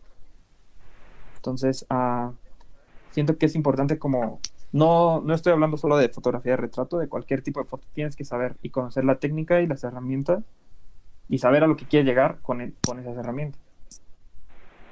¿Y tú, Rob, qué opinas sobre eso? Pues digo, no, no, no, yo, bueno, yo no siento que, por ejemplo, tenga ya es definido mi estilo de, de edición. De hecho, creo que ca- ca- cada foto siempre como que lo trato de cambiar. Igual siento que llego a los mismos colores al final. Como que ya hay un, un- un cierto parámetro que ya tengo. Pero, por ejemplo, si la foto es muy diferente, eh, siento que no le quedan, por ejemplo, los colores que manejé en una foto anterior que me gustaron, ¿no? Entonces siempre trato que cada foto acomodar a lo que a lo que es y por ejemplo otra cosa que la que hablaba David que era bueno conocer todo por ejemplo en esto de la edición de piel que era bueno conocerlo y adaptarlo a lo que si te gusta o no te gusta a lo que te funciona por ejemplo yo eh, hace yo creo que bastante un año año y medio eh, ¿Cómo se llama? Este. Intenté hacer el este de Dodge and Born y la edición de piel y todo. Y la neta, pues no, no me gustó, ¿no? No, siente, no sentí que iba con la esencia que yo quería transmitir en mis fotos. Y lo dejé de hacer, de hecho, solamente creo que lo hice con una foto. Y de hecho me gustó, pero sentía que no iba conmigo. Y, y ya, pero de que, por ejemplo, ahí David dice que hay que conocer, lo conozco. Y siento que mis fotos, al menos las mías, siempre han sido bastante natural. Nunca he movido mucho tampoco la colorización. Siempre ha sido bastante Claro. Y natural. aparte te vas como Ajá, con un estilo film también, ¿no? Sí. sí. Yo, mira, yo pienso de que, por ejemplo, eh, o sea, tampoco quiero llegar a, decirlo tan así porque igual puede parecer un poco presuncioso de mi parte, pero pienso de que, por ejemplo, tú puedes ver tres estilos de fotografía diferentes. Por ejemplo, puedo ver la foto de Hasa, puedo ver una, una fotografía de Fer, una fotografía tuya. Y tú dime a mí, te doy el RAW y quiero que le edites como yo le editaría. Considero que con los conocimientos que yo personalmente tengo, puedo llegar a las ediciones que tienen o lo más cerca a lo que ustedes pueden hacer. Entonces, si, si yo me encasillara en, en un estilo y solo conozco hacer ese estilo y no conozco hacer de otra forma, quizá yo no sería capaz de eso. Entonces, ahí es ¿Te donde, acuerdas cuando compartimos preset? sí, ya tiene un buen. Ya ni los tengo yo, yo o ya, ya- yo aún tengo. Yo también. Aún tengo el tuyo, el se llamaba West, el de Fer, y el tuyo el Green, green Blue. ¿no? O algo Ajá. así. sí. Blue Green. La neta, me acuerdo que me subí una foto con, con ese, con ese. Yo tenía la misma foto, o sea, y el mismo preset. O sea, y estamos hablando de que el lugar era cálido y tenía eh, ramas amarillas. Y tu foto y tu print aún así hacía que se viera verde la foto. Estoy de acuerdo, ¿no? Sí. Y, y, o sea, el arte se veía chido porque tú tenías mucho contraste. Me acuerdo que habías subido el contraste casi todo. Le habías subido la iluminación y las sombras para que se recuperara también esa iluminación. Porque yo creo que a, a su vez, conforme vas este, editando y editando y editando, vas entendiendo más como que cada función. ¿Cómo funciona? En, cómo funciona en cada rango de luz, ¿sabes? Y cómo se compensa. Sí. Porque la exposición puede ser que suba, pero ya tú puedes también compensarlo desde un inicio mejor con las sombras y la iluminación para no tener que moverle tanto la exposición y esto no haga que se, se fregue tanto el, el rango dinámico. O sea, la, es la ventaja de la Compensas. que tiene rango dinámico con las sombras. Porque sí, yo me he dado cuenta que, que la, la, Canon no recupera tanta sombra como Nikon. Y bueno, mm. ya si metemos en temas de marcas, eh, pues ya vas practicando sobre eso y, y, te vas dando cuenta que realmente es cierto, tu estilo va cambiando y yo creo que ha cambiado conforme va pasando el tiempo.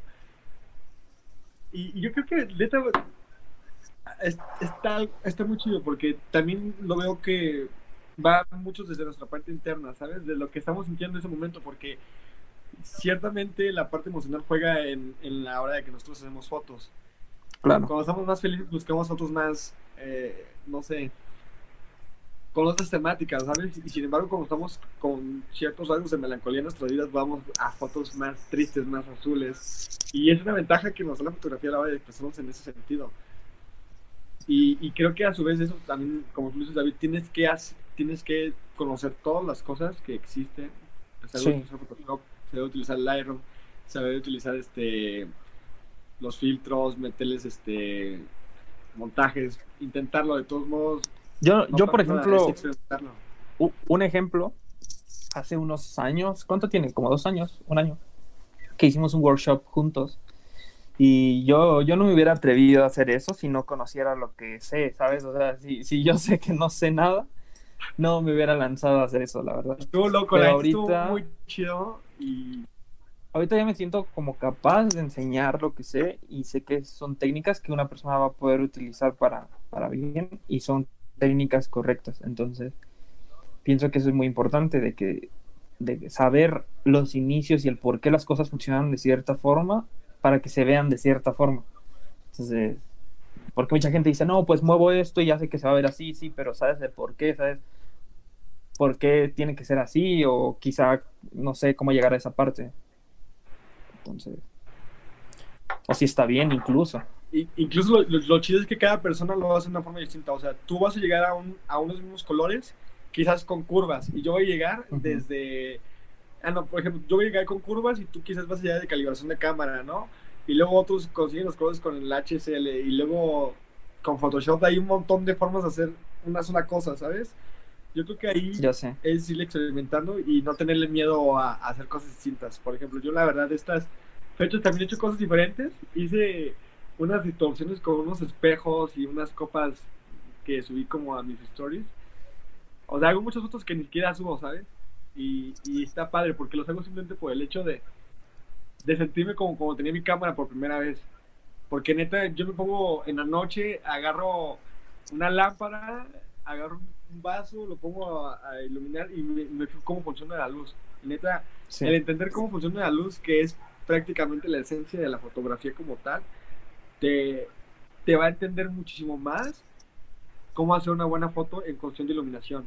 De que sabes que no la vas a tener que hacer con el sol totalmente de frente y que si la vas a hacer en la sombra, le tienes que rebotar luz para que tenga volumen. Eh, y aparte, si en las sombras, pues prácticamente la foto se aplana. Y, y eso son cositas que a la hora de, de, de, que tú editas también se notan luego, luego, porque cuando iluminas bien una foto, cuando iluminas bien el rostro, enfocas mejor, tienes mejor nitidez y entonces el color se le queda mejor a la parte que está nítida. Es, Ah, y aparte te tienes que dar cuenta de que cada, cada luz es diferente y depende de cómo pegue, el color también va a cambiar. Entonces, mm, o sea, en mi caso, que yo siempre busco quedarme como más cercano a la realidad. Si quiero que un color tome cierta tonalidad, tiene que tener una luz específica. Tienes que saber por qué funciona de esa, de esa forma. Y ahorita que me pongo a pensar, o sea, hace años, cuando empecé a, cuando salí a hacer esa foto con iPhone, yo jamás me imaginaba todas esas cosas. Solo le das clic y ya está. Exacto, sí. Y en ese tiempo todo es fácil. Tú dices, bueno, pues tengo un iPhone, se ve súper bien. Sí, pero no, no sabes esa parte técnica que es importante para tener una, una foto bien, que te llene técnica y artísticamente. Y, a- y aparte yo creo que en ese tiempo era tomar la foto e irte a la edición para hacerle un estilo vintage o algo así por el estilo. No, o sea, te, basa- te basabas en ponerle un filtro, pero no sabías ese filtro que hacía en la foto, ¿sabes? O sea, solo se ve bonito y ya está. Se veía chido. y Yo ya. la neta casi no siempre... sabías. yo la neta siempre, casi siempre desde un inicio eh, utilicé mis propias ediciones, o sea, casi nunca utilicé presets yo, ni filtros. Por Me acuerdo que, bueno, al menos cuando utilizaba fotos del celular, sí utilizaba filtros en, en Snapseed, algunos, pero aún así me acuerdo que yo me metía a Snapseed y le movía las curvas y todo, la- las, este, las, los, los ajustes básicos, ¿no? Por así decirlo. Porque todavía me acuerdo que, no sé si te acuerdas que antes salió un programa, creo que era de Google, mm, que se llama PicoChart o algo así No.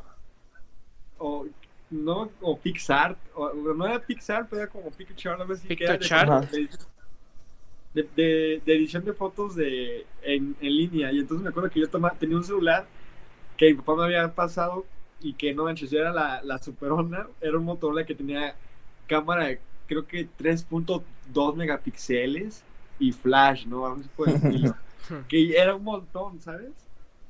Y entonces yo tomaba fotos que ya vivía aquí en Guadalajara del atardecer y me ponía a hacer mis ediciones raras. Incluso tengo unas fotos en Facebook muy vergonzosas de, de, de cuando empezaba. Yo subía mías y, y ya hacía mis poses raras, ¿no? Y entonces ya cuando me, me pongo a editar fotos que subo a, a internet, me acuerdo que descargué la aplicación del Iron Móvil y te acuerdas que antes editábamos desde el celular, güey, o sea, Sí.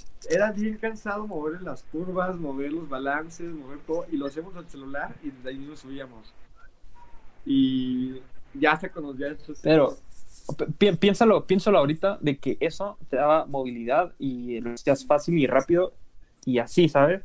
Y ahorita ya te Y después- etapa en la que empiezas a conocer todo lo que puedes hacer ya profesionalmente y lo haces y ahí es cuando empiezas a arruinar todo y empiezas a aprender lo que está bien, lo que no está bien, lo que a lo mejor sigue estando sin verse bien, pero que a lo mejor te gusta y ahí es donde te defines.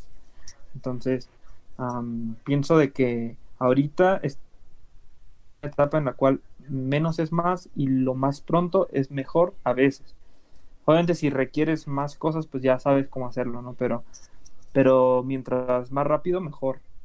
Y mientras quede muy bien y te satisfaga el resultado eh, y te conlleve poco tiempo, va a ser mejor. Porque al final, ya ahorita lo hacemos de forma profesional, ya estamos cobrando por nuestro tiempo y no puedes pasarte haciendo algo básico que va a quedar igual si lo haces de forma correcta y con técnicas un poquito que ya conoces y que sabes que te van a dar un resultado en tiempo mejor. ¿No? Ok, Y ya sí. está. Este, bueno, ahora para, para terminar un poco, este, eh, ¿alguno de ustedes busca transmitir algún sentimiento o alguna otra cosa en sus fotos? Pu- Puedo poner, voy a poner un paréntesis ahí. En estas entrevistas que estás haciendo, creo que agarraste, bueno, no, no, nunca me puse a pensar en eso hasta ahorita, porque yo fui el que te, te dije que le dijeras a Hasa, porque pues con Hasa tengo confianza, lo conozco, sé cómo trabaja y todo, ¿no? Pero Sí, porque yo los iba a hacer individual, ¿sabes? El David fue el de la Pero- idea de hacer de tres personas. Ajá, porque es- hay más como, más dinamismo, ¿sabes? Pero Aunque deja Ross tú- no habla. no, deja, deja tú eso. Pienso de que elegiste, creo que fue una mala combinación porque a mí me gusta mucho hablar y Hasa es bien sentimental y siempre que le dices hola, él siempre te- se imagina el- que Lola es cósmico y cosas así. Entonces, Ay, no dos- esas dos mez- esa mezcla de dos personas siempre que va a hacer que esta entrevista dure como unas Sí, cuatro porque es horas. como que yo le puedo hablar a un sector de la gente que me entiende de esa forma y David al otro sector, o a la misma persona explicar la parte sentimental y David le va a explicar la parte más técnica, por así decirlo, ¿no? Como, o más aterrizada, más bien. Sí, entrar en tecnicismo. Así que es lo chido. Sí. Bueno, hablando de Pero, que... ah, con, Ajá. Eh, sí, con respecto a lo que decías, eh, Mm, Yo pienso que sí, que cada, que cada foto tiene que transmitir algo, porque al final, incluso los colores, cuando una foto es muy tirada a los fríos o muy tirada a algo cálido, siempre tiene que transmitir algo, no puedes eh, hacer algo solo por hacerlo, siempre tiene que haber un mensaje, es lo que decíamos en la pregunta número 15, creo. Eh, o sea, tiene que, tiene que tener un mensaje, si no, no, no, no funciona, ¿sabes? No va a transmitir nada y no, no va a funcionar de la misma forma. Pero el mensaje está en cada persona, pienso, porque eh, yo he visto fotos súper buenas como de un cielo donde se ve una gaviota pasando y quizá para mucha gente eso es algo insignificante, pero para otra tiene un trasfondo, miento, incluso el color del cielo, eh, la forma en que está volando la gaviota. Imagínate que la gaviota está muerta y está cayendo en realidad. Imagínate la que está viva y está, acaba de nacer y, ahí es su primer vuelo. O sea, la historia, la historia te puede decir mucho, la, la forma de la gaviota, cómo se ve en el cielo. Y para mucha gente va a decir, Ah. pues, no, no, te- no tiene sentido una gaviota en el cielo, ¿sabes? Entonces tú tienes que aprender a leer las imágenes también. Exacto. ¿Tú, Hasa? Yo, yo también voy por el lado de David. Creo que toda fotografía que, que se hace y que sale desde adentro tiene que expresar algo, incluso desde los colores. Y la cosa es con qué función y de lo que hemos estado hablando mucho haces la fotografía, qué es lo que quieres expresar con ella. Porque también incluso desde la publicidad hay publicidad que te la que está hecha con el simple, simple y sencillo hecho de quererte vender algo y de, ser- y de venderte una emoción que es lo que te está vendiendo la marca, ¿no? Y a final de cuentas haciendo, te, te está vendiendo una emoción y te está haciendo sentir algo también esa foto, ¿no? A veces Pero bueno, ya hablando de las colores. cosas que yo hago, ¿eh? A veces con- sabes de quién es o de qué marca, qué marca hace alusión. Como Gandhi, por ejemplo, que utiliza el amarillo y el morado y ya los ubicas luego, luego, y los, los Exacto, colores son hecho. como pacíficos en cierta forma y a la vez ya representativos, como que tú les vas Oye, dando... pero- perdón que te interrumpa, pero nuestro amigo Fred Mallorquín, uh, hace mucho que no platico con él también. Hubiera estado muy bien que estuviéramos los tres, pero ya éramos demasiados, la verdad. Yo creo que ya después podemos hacer una videollamada entre nosotros para cotorrear. A mí me gustaría mucho hacer un podcast. ¿Eh? Pienso de que estaría cool. Oye, estaría chido que lo hiciéramos y igual agarramos un tema diferente cada semana y hablábamos nosotros siempre, ¿no? Así. No importa que Sí, ya después metemos sí, sí. invitados, nomás para practicar y tener esa, esa parte de cómo técnica de ver cómo funciona el sonido, de cómo subirlos y cómo tiene que ser el dinamismo para, para las preguntas y todo este rollo Sí, sí, sí. de entenderlo. La verdad ¿sabes? es que está, a veces está bien compartir lo que sabes con otras personas porque eso te libera a ti de ese conocimiento y estás abierto a aprender algo más. De hecho, de hecho, chicos, eh, Mallorquín hecho- está en los en el en vivo, en el- los comentarios, acabo de acaba de comentar. Sí, sí, sí, por eso lo decía, porque estaba saludando. Hola, Fred. Hola, Mayo. Igual un abrazo Bueno, para ti. La verdad es que está, a veces está bien compartir Bájale. Eso, entender así de este conocimiento y estás abierto a- De hecho, de Ahí está. Bueno, entonces este, ¿en qué estaban? ¿Ok? ¿Qué estaban diciendo? Ah. ¿Quién estaba hablando? Ah, yo estoy hablando. Paso. eh, ¿Me puedes acordar sobre qué estábamos hablando? Ah, sobre. Lo de Del podcast. Aparte. Ah, no, de, de la transmisión de lo que transmiten tus fotografías. Ah, exacto. Ah, sí, y entonces. Yo creo que también él te lo he pensado mucho y va sobre lo mismo que, que tú hablabas, David. La verdad es que cada fotografía tú la haces con un propósito, pero a las personas les va a hacer sentir cosas distintas. Y, y me acuerdo que una vez leí una frase que, el, que decía que el artista que hace que su obra que cuestione diferentes cosas es el artista que se dio a entender. Porque significa que cada persona va a entender una cosa distinta de, de algo, ¿sabes? Porque cada quien tien- tiene un, un origen distinto, cada persona tiene un nacimiento distinto y sentimientos distintos. Y por ejemplo, como dice David, quizás para él cuando ve el cielo y una gaviota le puede recordar algún momento que en su vida fue muy importante y le va a recordar cómo se sentía en ese momento y, y eso ya le va a hacer sentir algo. Para él va a ser diferente una gaviota y las nubes que para una persona que, que en su vida ha visto una gaviota, por ejemplo, ¿sabes? Va a ser muy distinto porque él lo va a percibir distinto porque no conoce animal. Y entonces yo creo que también va a ir por, por la parte de nosotros en las que hemos vivido momentos que nos hacen pues ser seres humanos, ¿sabes? Que nos, que nos comparten como humanidad, porque tanto tú has estado triste como Rob ha estado triste, como también nosotros tres hemos estado felices y hemos sentido las mismas emociones, pero las sentimos de diferentes formas. Las cosas que nos parecen atractivas las vemos de diferentes formas y las cosas que nos hacen sentir también son, son diferentes. Y, y eso se me hace muy interesante porque pues lo que tú decías, David, de compartir lo que piensas, eh, te hace solamente ampliar tu, tu, conocimiento, aunque tú pienses que es un nuevo conocimiento, realmente te está ampliando tu conocimiento también el mundo desde el punto de vista de, de, David ahora, por ejemplo, de cómo tú ves la misma cosa, ¿no? Que en este caso es lo que transmiten las fotos. Y, y sí creo que depende mucho de la persona y pues a su vez, no sé, a mí me pasa de que por épocas trato de hacer fotos como que más abiertas y a veces luego más cerradas, no sé me refiero como que a los espacios, ¿no? Como que más abiertos en, en los hilos amplios y luego cerradas en, en sentirse apretados. Y, y creo que eso se, las composiciones en su caso también te pueden expresar mucho de cómo se siente la persona, porque a veces cuando cargas mucho una fotografía, pues te hace sentir menos espacio y claustrofóbico, a comparación de cuando tú tienes una fotografía con una persona al aire libre que te hace sentir liberador y ligero, ¿sabes? Incluso ahí tú puedes meter el sentimiento en la fotografía. sí, justo eso. Ok. Te digo que Hasa se va siempre es como muy sentimental y piensa en la poesía, pero sí, básicamente es eso. Sí, sí. sí.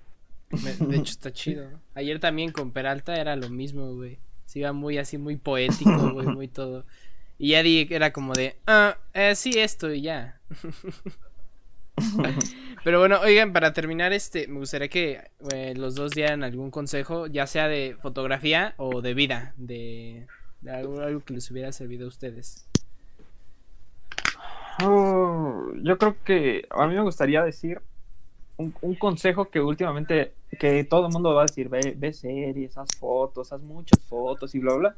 Sí, sí, eso es importante, pero pienso que lo más importante es... Um, que, ve, que veas más que hacer, eh, que veas como, como ejemplos, como personas que te transmitan algo, eh, que se metan a Facebook o a Mercado Libre y se compren una cámara de rollo y se, se pongan a investigar cómo funcionan.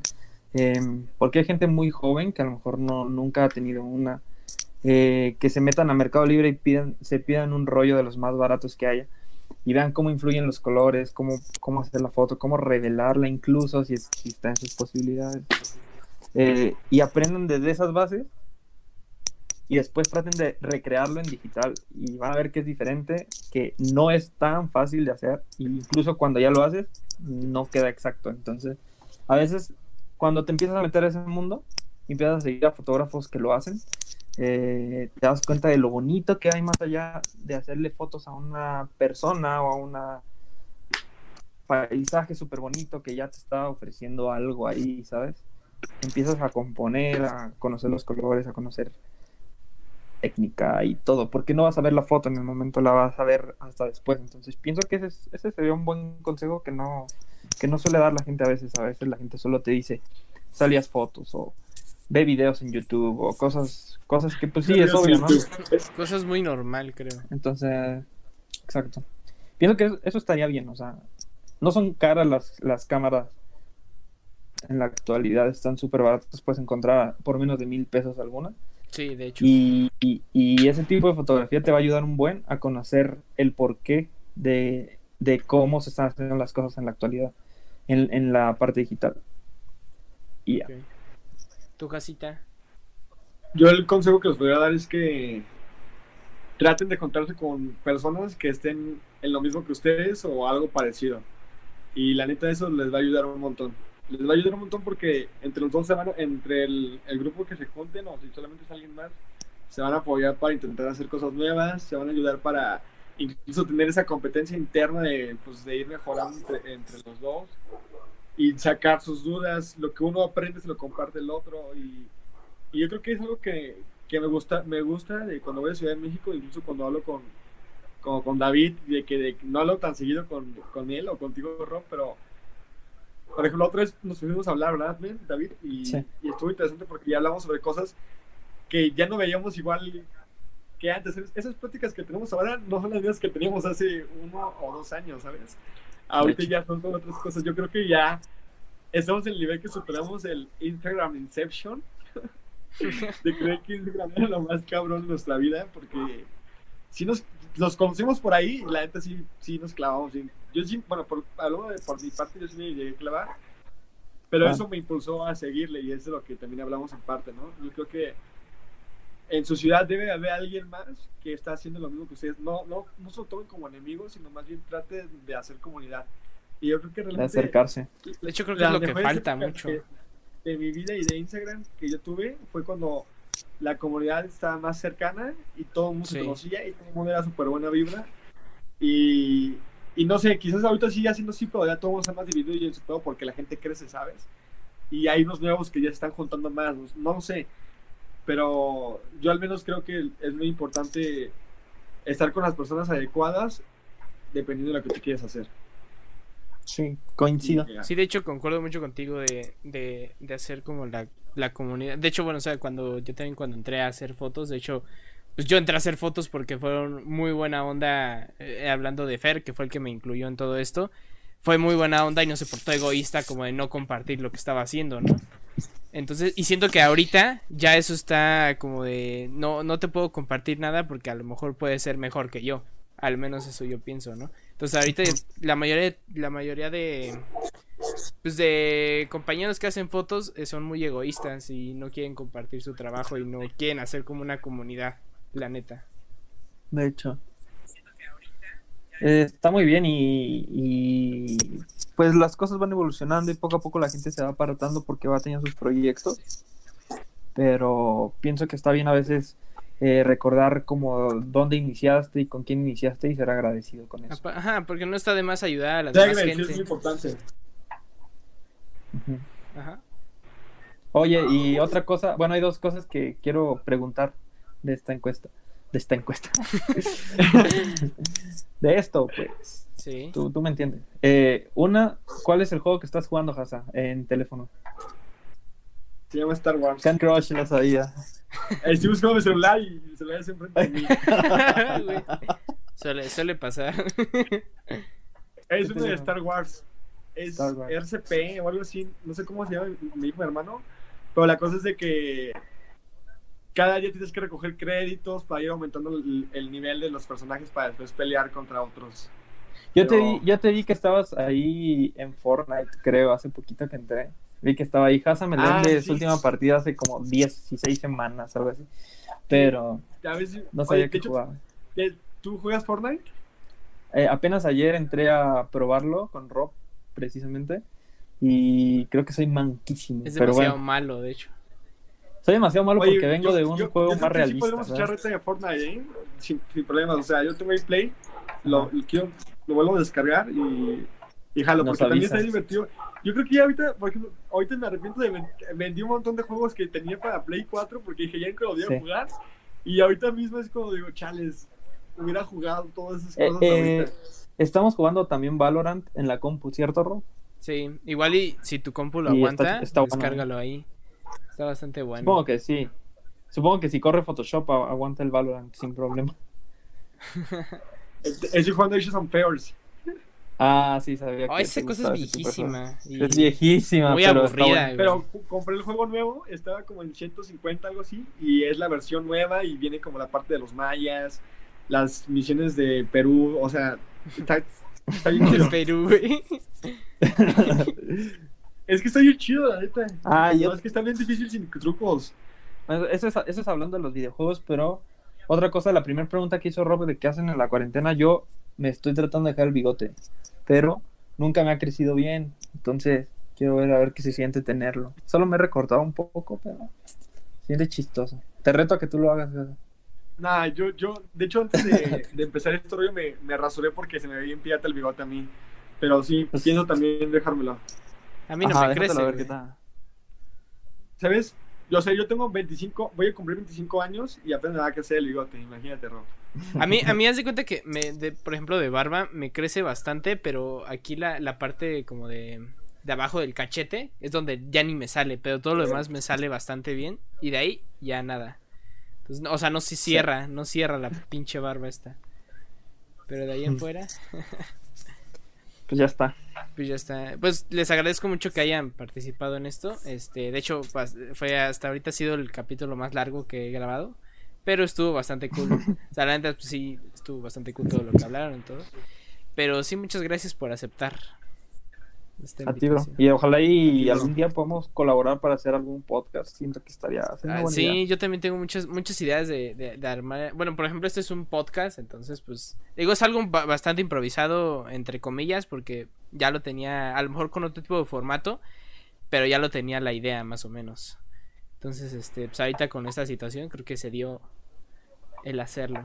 Perfecto. Yo me acuerdo que. Que Rob desde hace como dos años que quiere grabar un video y, no, y nomás nunca lo grabamos. Güey, sí, no, no, de, de hecho, esa puta serie es Oye. como, como esto, pero nunca lo he terminado de hacer. De hecho, tú tienes, tú tienes este videos del workshop de hace dos años, ¿no, Rob? Eh, Ya creo que no. Sí, Ya creo que sí. no, supongo que está en mi disco duro, güey. Nunca borro nada. Porque, ¿sabes? Igual sería chido usar esos videos para después promocionar otro workshop, por así por el estilo. Sí. Sí, de hecho creo que ahí los tengo todavía.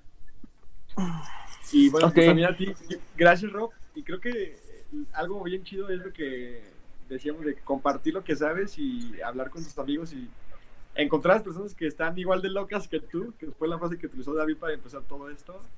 Es algo que, que siempre va a funcionar. Y ser agradecido con la gente y, y repartir buena onda. Creo que entre más buena onda repartes, más buena onda te llega. Y en Instagram es así. Entre más chingón Sí. eres tú con la gente que te sigue y contestas los comentarios y les comentas las- fotos a las demás personas. Si tú quieres crecer en Instagram, tienes que ser agradecido y conforme tú les des, ellos te van a regresar. Es la forma más fácil. Por eso los influencers están todo el rato ahí comentando y, y subiendo fotos porque saben que es la forma en la que se logra crecer. Pero háganlo de forma sincera y van a encontrar en, en- en las personas que los siguen grandes amigos porque ya yo creo que a ti te pasa la vida que tienes como que personas de hace años que te siguen comentando las stories y ya son super amigos tuyos de Instagram que ni siquiera has visto en tu vida, ¿sabes? Sí. Sí, sí, sí. Y todo mundo tiene gente así y es algo muy padre de nuestra generación. Y tenemos que entender que las, las este, relaciones humanas van más allá de, de la cercanía física. Las, las relaciones humanas se basan más que nada en la, cerca- en la cercanía de pensamientos y emocional. Yo creo que va por ahí. Vale. Pues Pues sí. genial. Pues muchas gracias, cracks. Espero que la pasen bien Nos todavía. vemos y ahí estamos en contacto. Cracks. Sí. Vale, bye.